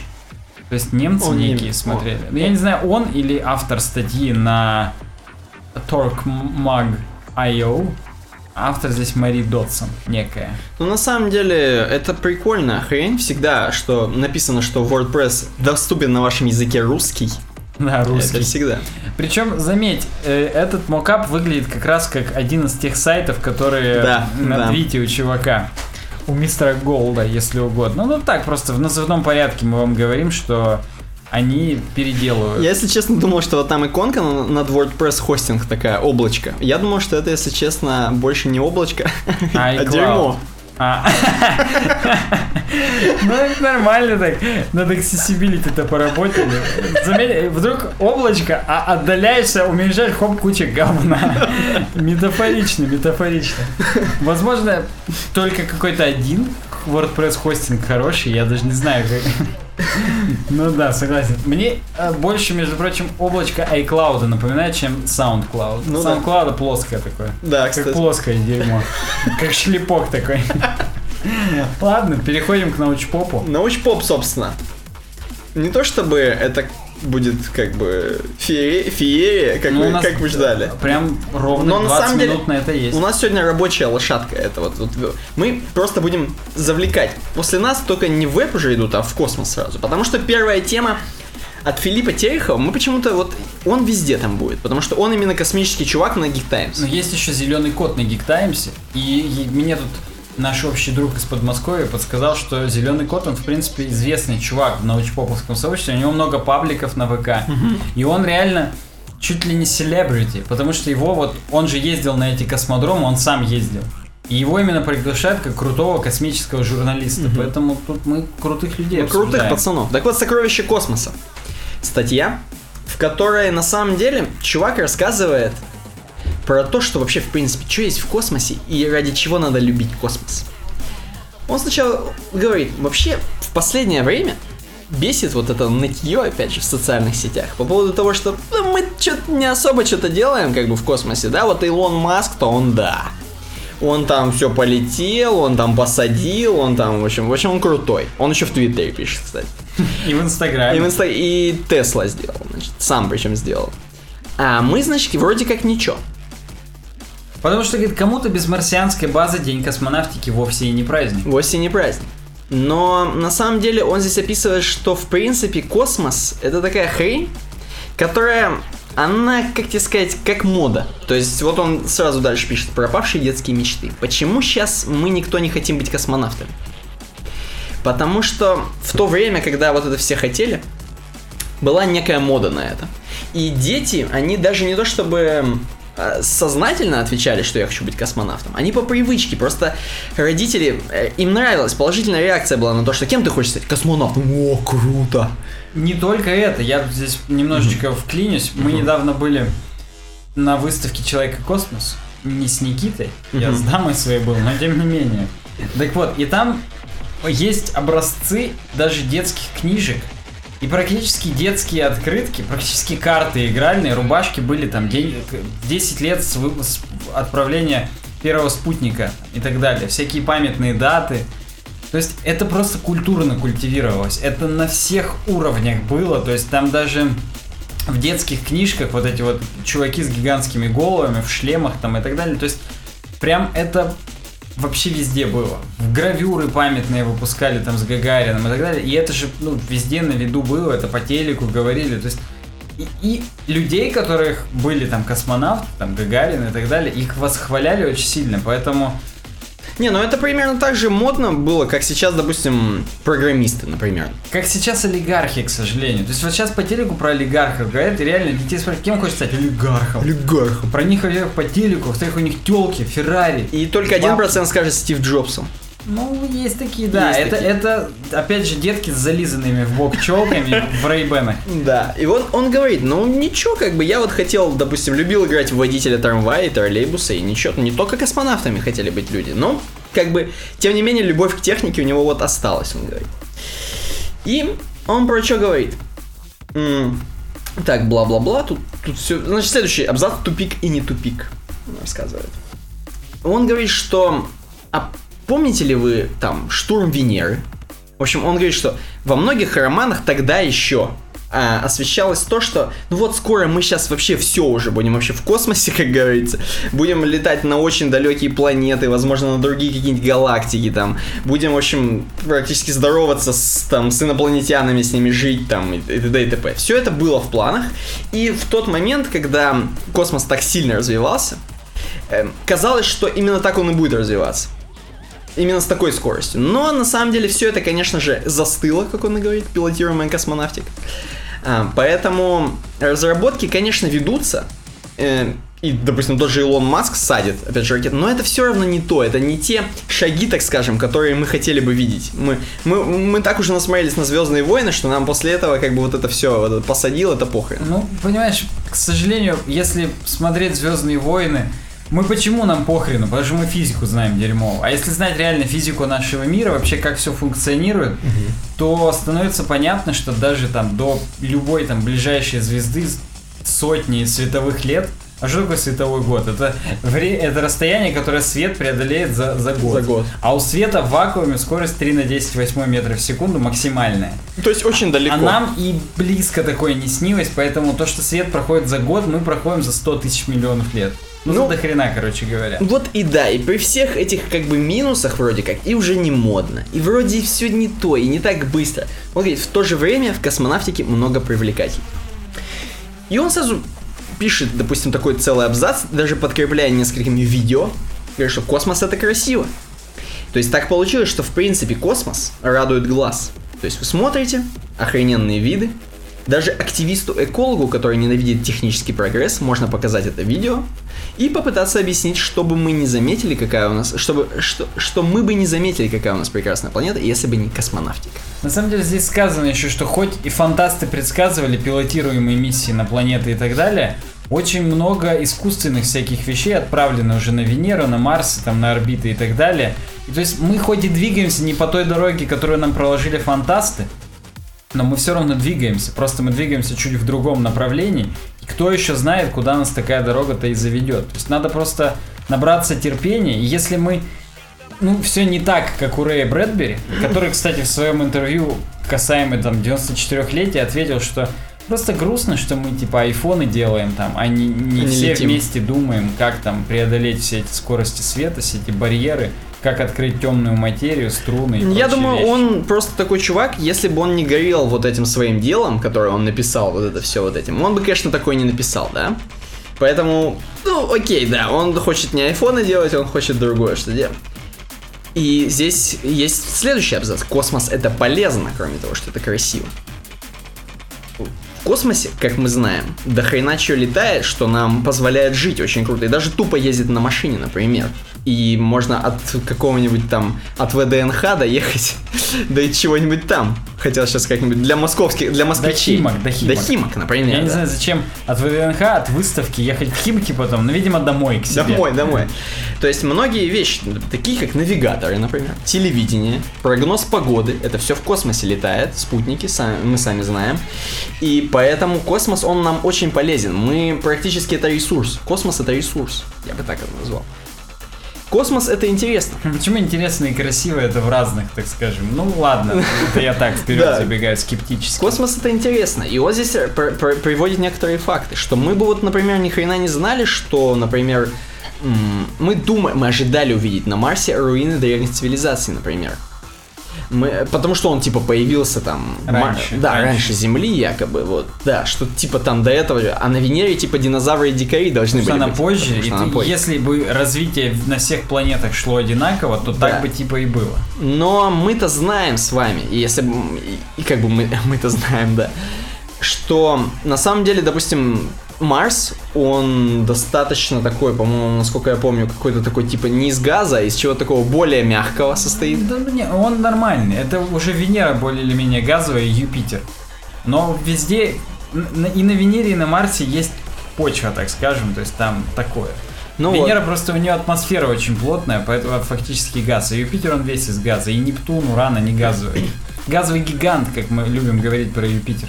Ну, кстати, вот про газового гиганта, опять же, он говорит, что вот этот спутник Сатурна Титан, он-то стопудово там сильный газовый какой-то. И тоже а, на него смотрели во всякие разные телескопы. И изучали его поверхность. И это достаточно интересная хрень. Просто станция Гюйгенс угу. в 2005 году нырнула в эту непрозрачную атмосферу и оказалось, что рельеф Титана вполне себе похож на земной, с горами, реками, дюнами. Правда, при температуре минус 180 роль камня выполняет водный лед, а в роли, в роли воды выступает жидкий метан. Там хорошо. К вопросу о газе. Да. Ну, то есть, все равно это как бы не человек вроде бы как. Вроде как агрегаты некие исследуют, но тем не менее мы но, движемся. тем не менее интересно. Интересно, да. да. Космос это сложная техника, он говорит. И вот здесь описывает, что, блин, многие космические аппараты всякие, которые вообще запущены в 77 году, например, они все еще живут, и что-то там передают, что-то делают, что-то собирают. Между прочим, про вот этого Voyager в теории Большого Взрыва Радж говорил. Вот когда, говорит, мне становится хреново, и я думаю, что я в жизни ничего не добился, я вспоминаю про миссию Voyager. И типа ему уже 40 лет, и он столько всего передал, а он все еще где-то там, там, типа, и Типа моя жизнь тоже начинает обретать смысл, что раз даже у какой-то бездушной, бездушной железки есть смысл на протяжении 40 лет, значит, типа и у нас не все так плохо. Ну вот, эм, космос это большие проекты. Здесь немножко написано, допустим, про программу Аполлон, которая... Это, кстати, э, в противовес теме о том, что программисты разленились. Вот, Да. хотя производители железок космических тоже разленились, как мы скажем, когда будем говорить про восточный. Но, тем не менее, технологичные хреновины, блин, заставляют просто, так сказать, задуматься и мурашки про- пробежать. Вот, например, Аполлон, над которым работало более ш- 400 тысяч человек. Э, Например, Международная космическая станция массой более 400 тонн. То есть это огромные хрени, как бы колоссальные, я бы даже сказал, над которыми трудились люди. Эм, космос это замечательные люди, мне нравится этот абзац, очень крутой. Эм, отбор в космонавты отсеивает людей со слабой психикой и нытик, он говорит здесь. И он говорит, что ну, здесь... А, подожди, подожди, это он здесь, да, что... Да, да, здесь, это в этом абзаце. Здесь он приводит несколько фоток для наших слушателей, для наших зрителей, вы видите. Он говорит, что космонавты, вроде как бы нет каких-то стандартов, как отбирают космонавтов там. Не говорят, что некрасивые или красивые, но они все какие-то именно няши. Он говорит. И тут сразу, естественно, Гагарин с голубем улыбается. Дальше еще какой-то чувак, не, поня... не знаю, кто это, напишите в комментариях. Обязательно у нас э, должны сейчас написать, кто это. Да вы чё, да вы лохи, вы чё не знаете там? Вы чё, да. Вот. В общем, посмотрите, фотки очень прикольные. А у них у всех такие именно широкие улыбки. Ну, потому что, блин, они в космосе. Я бы тоже, может, там улыбался. Хотя, хрен его знает. Я может, там обосрался сначала пару раз, потом уже улыбался. Ну ты сначала из тюбиков пахала, нормально Ну, было. Да, наверное. А, космос это славная история. Вот это правда, это да. Я вообще, когда еще раз чуть-чуть забегу вперед, когда в этот э, на этой экскурсии был, я оттуда вышел довольно подавленным. Мне прям казалось как раз, что я вообще... Что ми- айфоны зря делаем. что я miserable. Ты- Что непонятно нахрена вообще все это, и не тем мы занимаемся по жизни. Мы в смысле человечества. Вот. А здесь, собственно, славная история о том, что в принципе же много чего было уже сделано. Это были охрененные успехи. Сделали такое и делаем такое, да? Что будет? Он, например, он приводит в пример, что Гагарин мог три раза, минимум три раза погибнуть в своем первом полете, в том самом, да?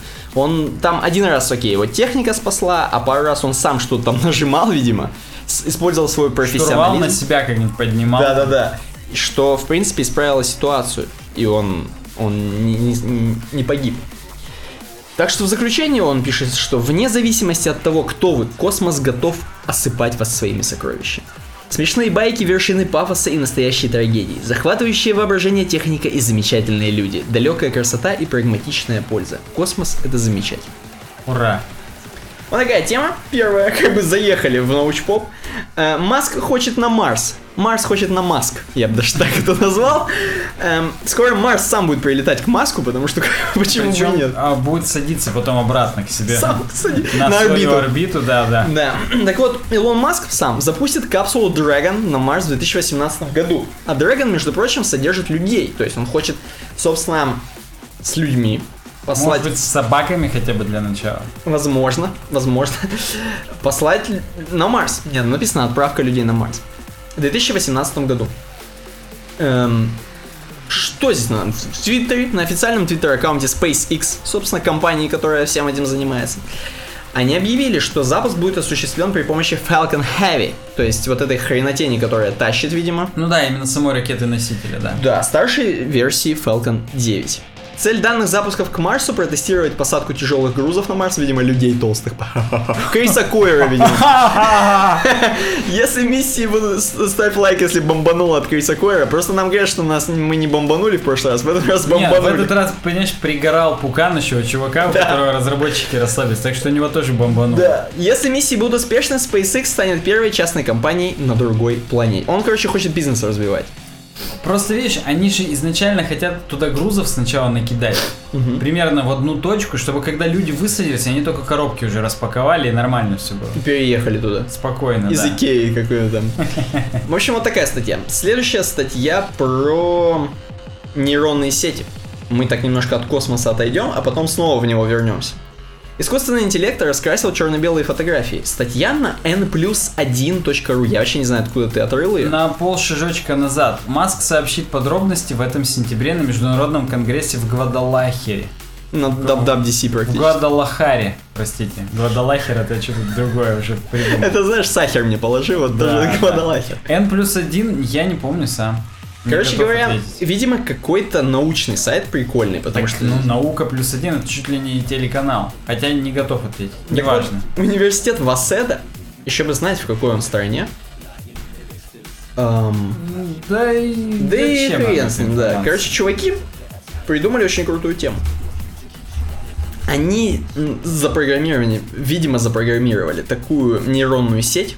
А, собственно, здесь есть доступно на сайте университета. К сожалению, в Японии. У, Да. Японцы, короче, придумали нейронную сеть, которая учится сама, ну они ее еще и дополнительно обучили, раскрашивать фотографии черно-белые. Нейронная сеть охренеть что делает. Самое тупое, что она красит, в основном очень хорошо красит разрешение маленькие фотографии 224 на 224. Ой. Это тупо. Ну, то есть иконочки эти легко раскрасить, поэтому я... Ну, то есть легко-нелегко для нейронной сети это, понятно, сложно, но большие фотки было бы наверняка сложнее. Но вот маленькие вот эти иконочки, она разукрашивает легко. Нейронная сеть определяет, прикинь, что вообще на- нарисовано. Ну, в это, квартире, это давно в определяется. природе, уже, блин, да, где, что вообще. И подбирает цвета. Причем они ее учили там методом 2,5 миллиона фотографий в базе данных.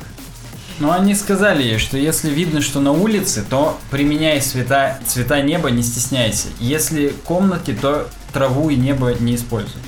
И, в общем, удалось добиться натуральности цвета в 92,6% случаев. То есть в остальных 7,4% случаев там просто красное все и до свидания. Там Google Dream Designer полный. Да-да-да. В общем, вот такая прикольная тема. Япон... э, ранее исследователи из Калифорнийского университета в Беркли также создали программу, способную реалистично раскрашивать черно-белые фотографии. Они использовали сверточную нейронную сеть CNN, для обучения которой использовались готовые классифицированные наборы изображений. В общем, я так понимаю, это более умная хрень. Японцы молодцы, чё. А теперь про Россию. видимо. Так, давай. Короче, есть статья, которая, в принципе, у нас две статьи последние, как бы, они вместе сплетаются в одну тему, Они вместе сплетаются в Филиппа Терехова. да, который пишет, опять же, про космические туннели и железо на голову или зачем нам космодром Восточный. Совсем недавно, 25 апреля, он, собственно, написал статью, и я так понимаю, в ближайшие дни, там, рядом с 25 апреля, когда-то как раз вот открыли Восточный, Открыли его запуском как раз первого корабля, я не помню, как он называется, простите. И даже Путечка приезжал, и хотели опять отсрочить э, полет. А я тебе сейчас что- скажу, потому что это у нас в последней теме. Там какая-то 2.1 версия бета-тест Союз, Союз, да. 2,1А. Так вот, его изначально в октябре хотели запустить, там отложили опять неполадки, и тут Путич приехал, они говорят, блин, Владимир Ильич, походу опять придется. Он сказал, ну-ка нахрен, не уеду, пока не запустите. При мне запускай. Так, так и было, и запустили такие. И, в общем, он пишет, что «А зачем нам, нам вообще Восточный?» Вот чувак пишет. Вот все будут говорить, вот нахрена, у нас же есть Байконур уже. Зачем нам Восточный еще? Он, к сожалению, не у нас есть, поэтому, Тем более, да. ну, казахов. А просто как, ну, вроде как, типа, рядом все такое. Ну, зачем? И такие деньги, то есть огромные, выделение бюджета, все такое. Это надо за ракеты, за что-то делать, запускать его ну, там. шахты подготовить. Ну, Целое блин, дело. Целое дело, причем не Нахрена нам Восточный? Так, так зачем же? И он пишет, чуваки, вот как бы, конечно, все хорошо, но вы, опять же, законы физики знаете, но плохо, потому что вся фигня с гравитацией и с вот этой э, околоземной орбитой эм, достаточно интересная хрень. Она работает не так, как мы думаем. То есть, когда ракета летит, допустим, или какой-то спутник, по орбите, она по-всякому отклоняется, ну, из-за того, что просто, в принципе, притяжение, из-за того, что крутится Земля, из-за того, ну, в общем, из-за кучи причин физических. Поэтому, м, короче говоря, ракета летит не так просто. То есть он, он здесь говорит еще, что вот Чтобы фильм... отклоняться, да, Да. на наклонение орбиты между объектами нужно практически по касательной лететь, и там, Да. короче, сложно. Представляешь, как там рассчитывать надо это охренеть? Да, Он говорит, да, вот да. помните фильм «Гравитация», да? И там, типа, очень легко перелетели туда-сюда обратно практически.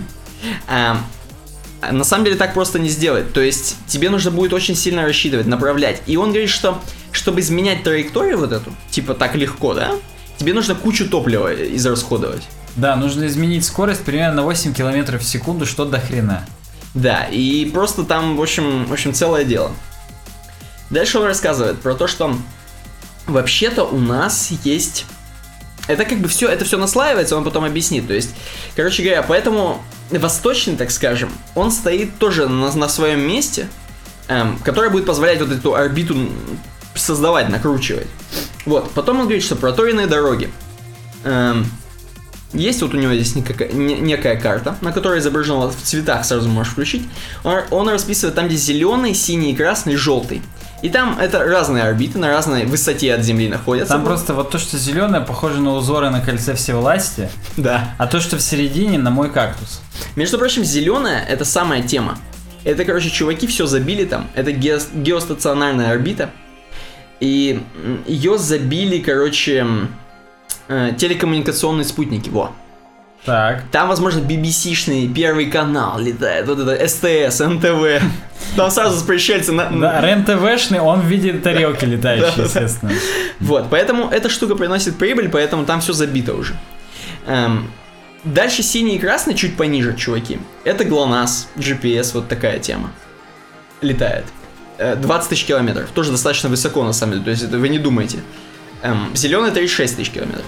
А полярные орбиты, желтые, это такие маленькие хреньки.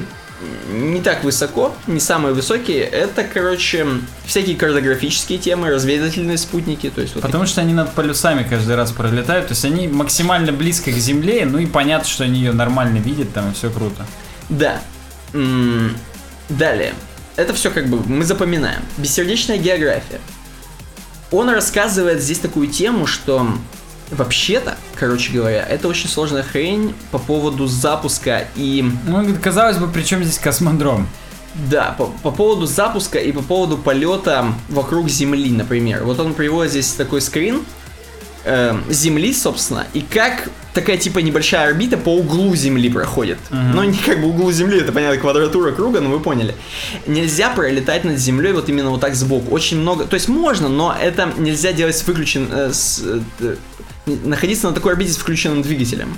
Потому что топливо кончится очень быстро. То есть мы будем лететь, мы будем преодолевать всю эту хрень, и будет очень сложно. Нельзя так пролетать. Поэтому нужно обязательно лететь вокруг Земли. Да, в общем, грубо говоря, при вылете с какой-то точки у нас есть некий туннель, в рамках которого мы можем отклоняться, и он не очень большой. Да. И для того, чтобы отклоняться больше и больше, нам надо много оборотов вокруг Земли делать, чтобы раскручиваться или закручиваться, так да, скажем. поэтому, собственно, вот восточный, он стоит достаточно удачно, чтобы можно было, опять же, совершать различные полеты. Дальше он рассказывает, чуваки, а вот, например, вы знаете, что можно отбрасывать ступени, и, собственно, они должны куда-то падать. А падать они должны на зоны, где никому это не прилетит по башке. И самое сложное, это нужно еще и просить у других стран, чтобы, чуваки, а можно мы вам в зону там отчуждения сбросим туда-сюда? В Казахстане, возможно, выселили уже людей из всех этих зон, и там уже прям можно это scavenger hunt устраивать, обл- обломки там подбирать и так далее. Да, и вот он здесь рассказывает, собственно, почему было бы плохо там поставить, почему плохо. Просто если хотите почитать, он рассказывает прям разные места разбирает, а почему вот не здесь поставили? Потому что будет падать туда там. Э, почему не здесь там?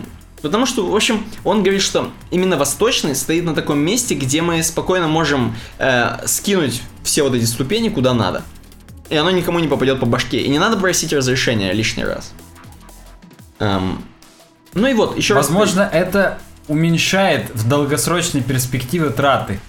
Ну, кстати, да. То есть построили космодром вроде дорого, но сколько бы мы забашляли казахам за то, что скидываем им ступени, Да. это за, за 5 лет мы бы уже купили весь восточный, поэтому да. Ну и в конце он тезисно еще раз подводит итог, что космодром Восточный даст нам возможность запускать полезные нагрузки на геостационарную орбиту и к МКС без необходимости согласования этих запусков с другими странами и выплат им за использование районов отчуждения. Он расположен в южной части страны и обеспечивает начальное наклонение орбиты не хуже Байконура. То есть круть вообще. Стартовый комплекс для новой ракеты-носителя Анга... Ангара нерационально... Чуть Ангара не прочитал. Нерационально, стро... нерационально строить на Байконуре. Но с восточного она обеспечит не меньшую грузоподъемность. Приятная мелочь, новый стартовый комплекс с башней обслуживания, как в Куру, позволит запускать э, западные полезные нагрузки, которые должны устанавливаться на ракету-носитель в вертикальном положении. Вообще, короче, охрененная тема, восточная, то есть все не зря. И, собственно, последняя статья, которая здесь есть, это просто дополнение к прошлому. Это несколько видео о том, как открывали Восточный, первый запуск с него Союза 2,1А. И можно, в принципе, второе видео немножко посмотреть, чуть-чуть, пару секунд буквально в серединке, как ракета, собственно, снимает, видимо, на GoPro. Тут есть подготовка, первые несколько минут, как там какие-то охлаждающие штуки дымят, хренят. И очень крутой фильм, э, последний, там 26-минутный фильм, про то вообще, как, как, как Восточный был. Практически для Discovery передача, как там что там очень круто все показано, посмотрите обязательно. Ну, я сейчас в серединке нахожусь второго, и там успевает GoPro вверх перевести, чтобы это... Угу. Там еще логотип Роскосмоса у нас везде, видимо, при их поддержке съемки были. Ну, собственно, там так и было написано. Ну да. Так что вот так вот, очень-очень прикольно. Вообще, пишите. Появились шикарные фотографии, между прочим, здесь у него второй апдейт. И там на photographer.livejournal.com супер прям обработанные крутые фотографии. Я сейчас даже перейду, чтобы наши зрители могли одним глазком взглядеть. Да, там реально круто. Там еще с дымом. Никита, пере перевесься через свой ноутбук к моему. Да-да-да, там очень круто, реально. Там прям, там с фишаем есть. Такой с, с гигантским обзором. Ну, короче говоря, прям мы вообще, мы удовольствие получаем от этого всего. А кроме получения удовольствия, мы переходим к обсуждению нашей обойки. Ну, это знаешь, слушай, пока, пока сразу я скажу, это какой-то тоже восточный. тоже можно с него запускать что-нибудь. Да, тут тоже полный космодром у них, вон какие-то спутниковые антенны на крышах, направленные в стену, между прочим. А нам для слушателей надо объяснить, что это на самом деле какая-то непонятная крыша зданий во дворе, расписанная вся граффити. Такой андеграунд стиль, такое все не очень крутыми граффити, как мы привыкли видеть, да? А именно практически там банды друг друга перекрывают, как в GTA San Andreas. Да-да-да. Я считаю, что все эти граффити это темы, которые нам приходится отбирать для нашего подкаста. Да, согласен. И они в любом случае как бы ложатся в этот стиль города. Естественно, некоторые приходится дропать, как те, которые, например, просто вот ты обрати внимание, там есть и письменность просто на самой крыше, то есть да. на полу, так скажем, крыши. И вот это такие блеклые темы, а есть прям крутые, как если обратишь внимание, в самом верху там типа бомбы такие прям. Угу. Смотри, там как бы да, да, да. нарисованы. Это научпоп валится. Это научпоп валится. Так что, в принципе, fuck you вон справа есть. Это чувак, который бомбануло, да, на разработке. То есть, в принципе, все здесь. Поэтому будем заканчивать. В принципе, подписывайтесь на нас во всех соцсетях, ВКонтакте, в Твиттере, в Фейсбуке, в Инстаграме, в Google Плюсе. Ставьте нам обязательно на Ютубе лайки, пишите комментарии, рассказывайте друзьям. Лайки на YouTube теперь влияют на ранжирование, поэтому даже если вы наш слушатель, то перейдите на YouTube и поставьте лайк. Не поленитесь, пожалуйста, заранее спасибо. А если вы наш зритель, не поленитесь, перейдите в iTunes, поставьте нам там звездочки и напишите отзыв. А с вами были Никита Тарасов и Александр Гончаров. Удачного всем дня, до следующей недели, пока. Пока.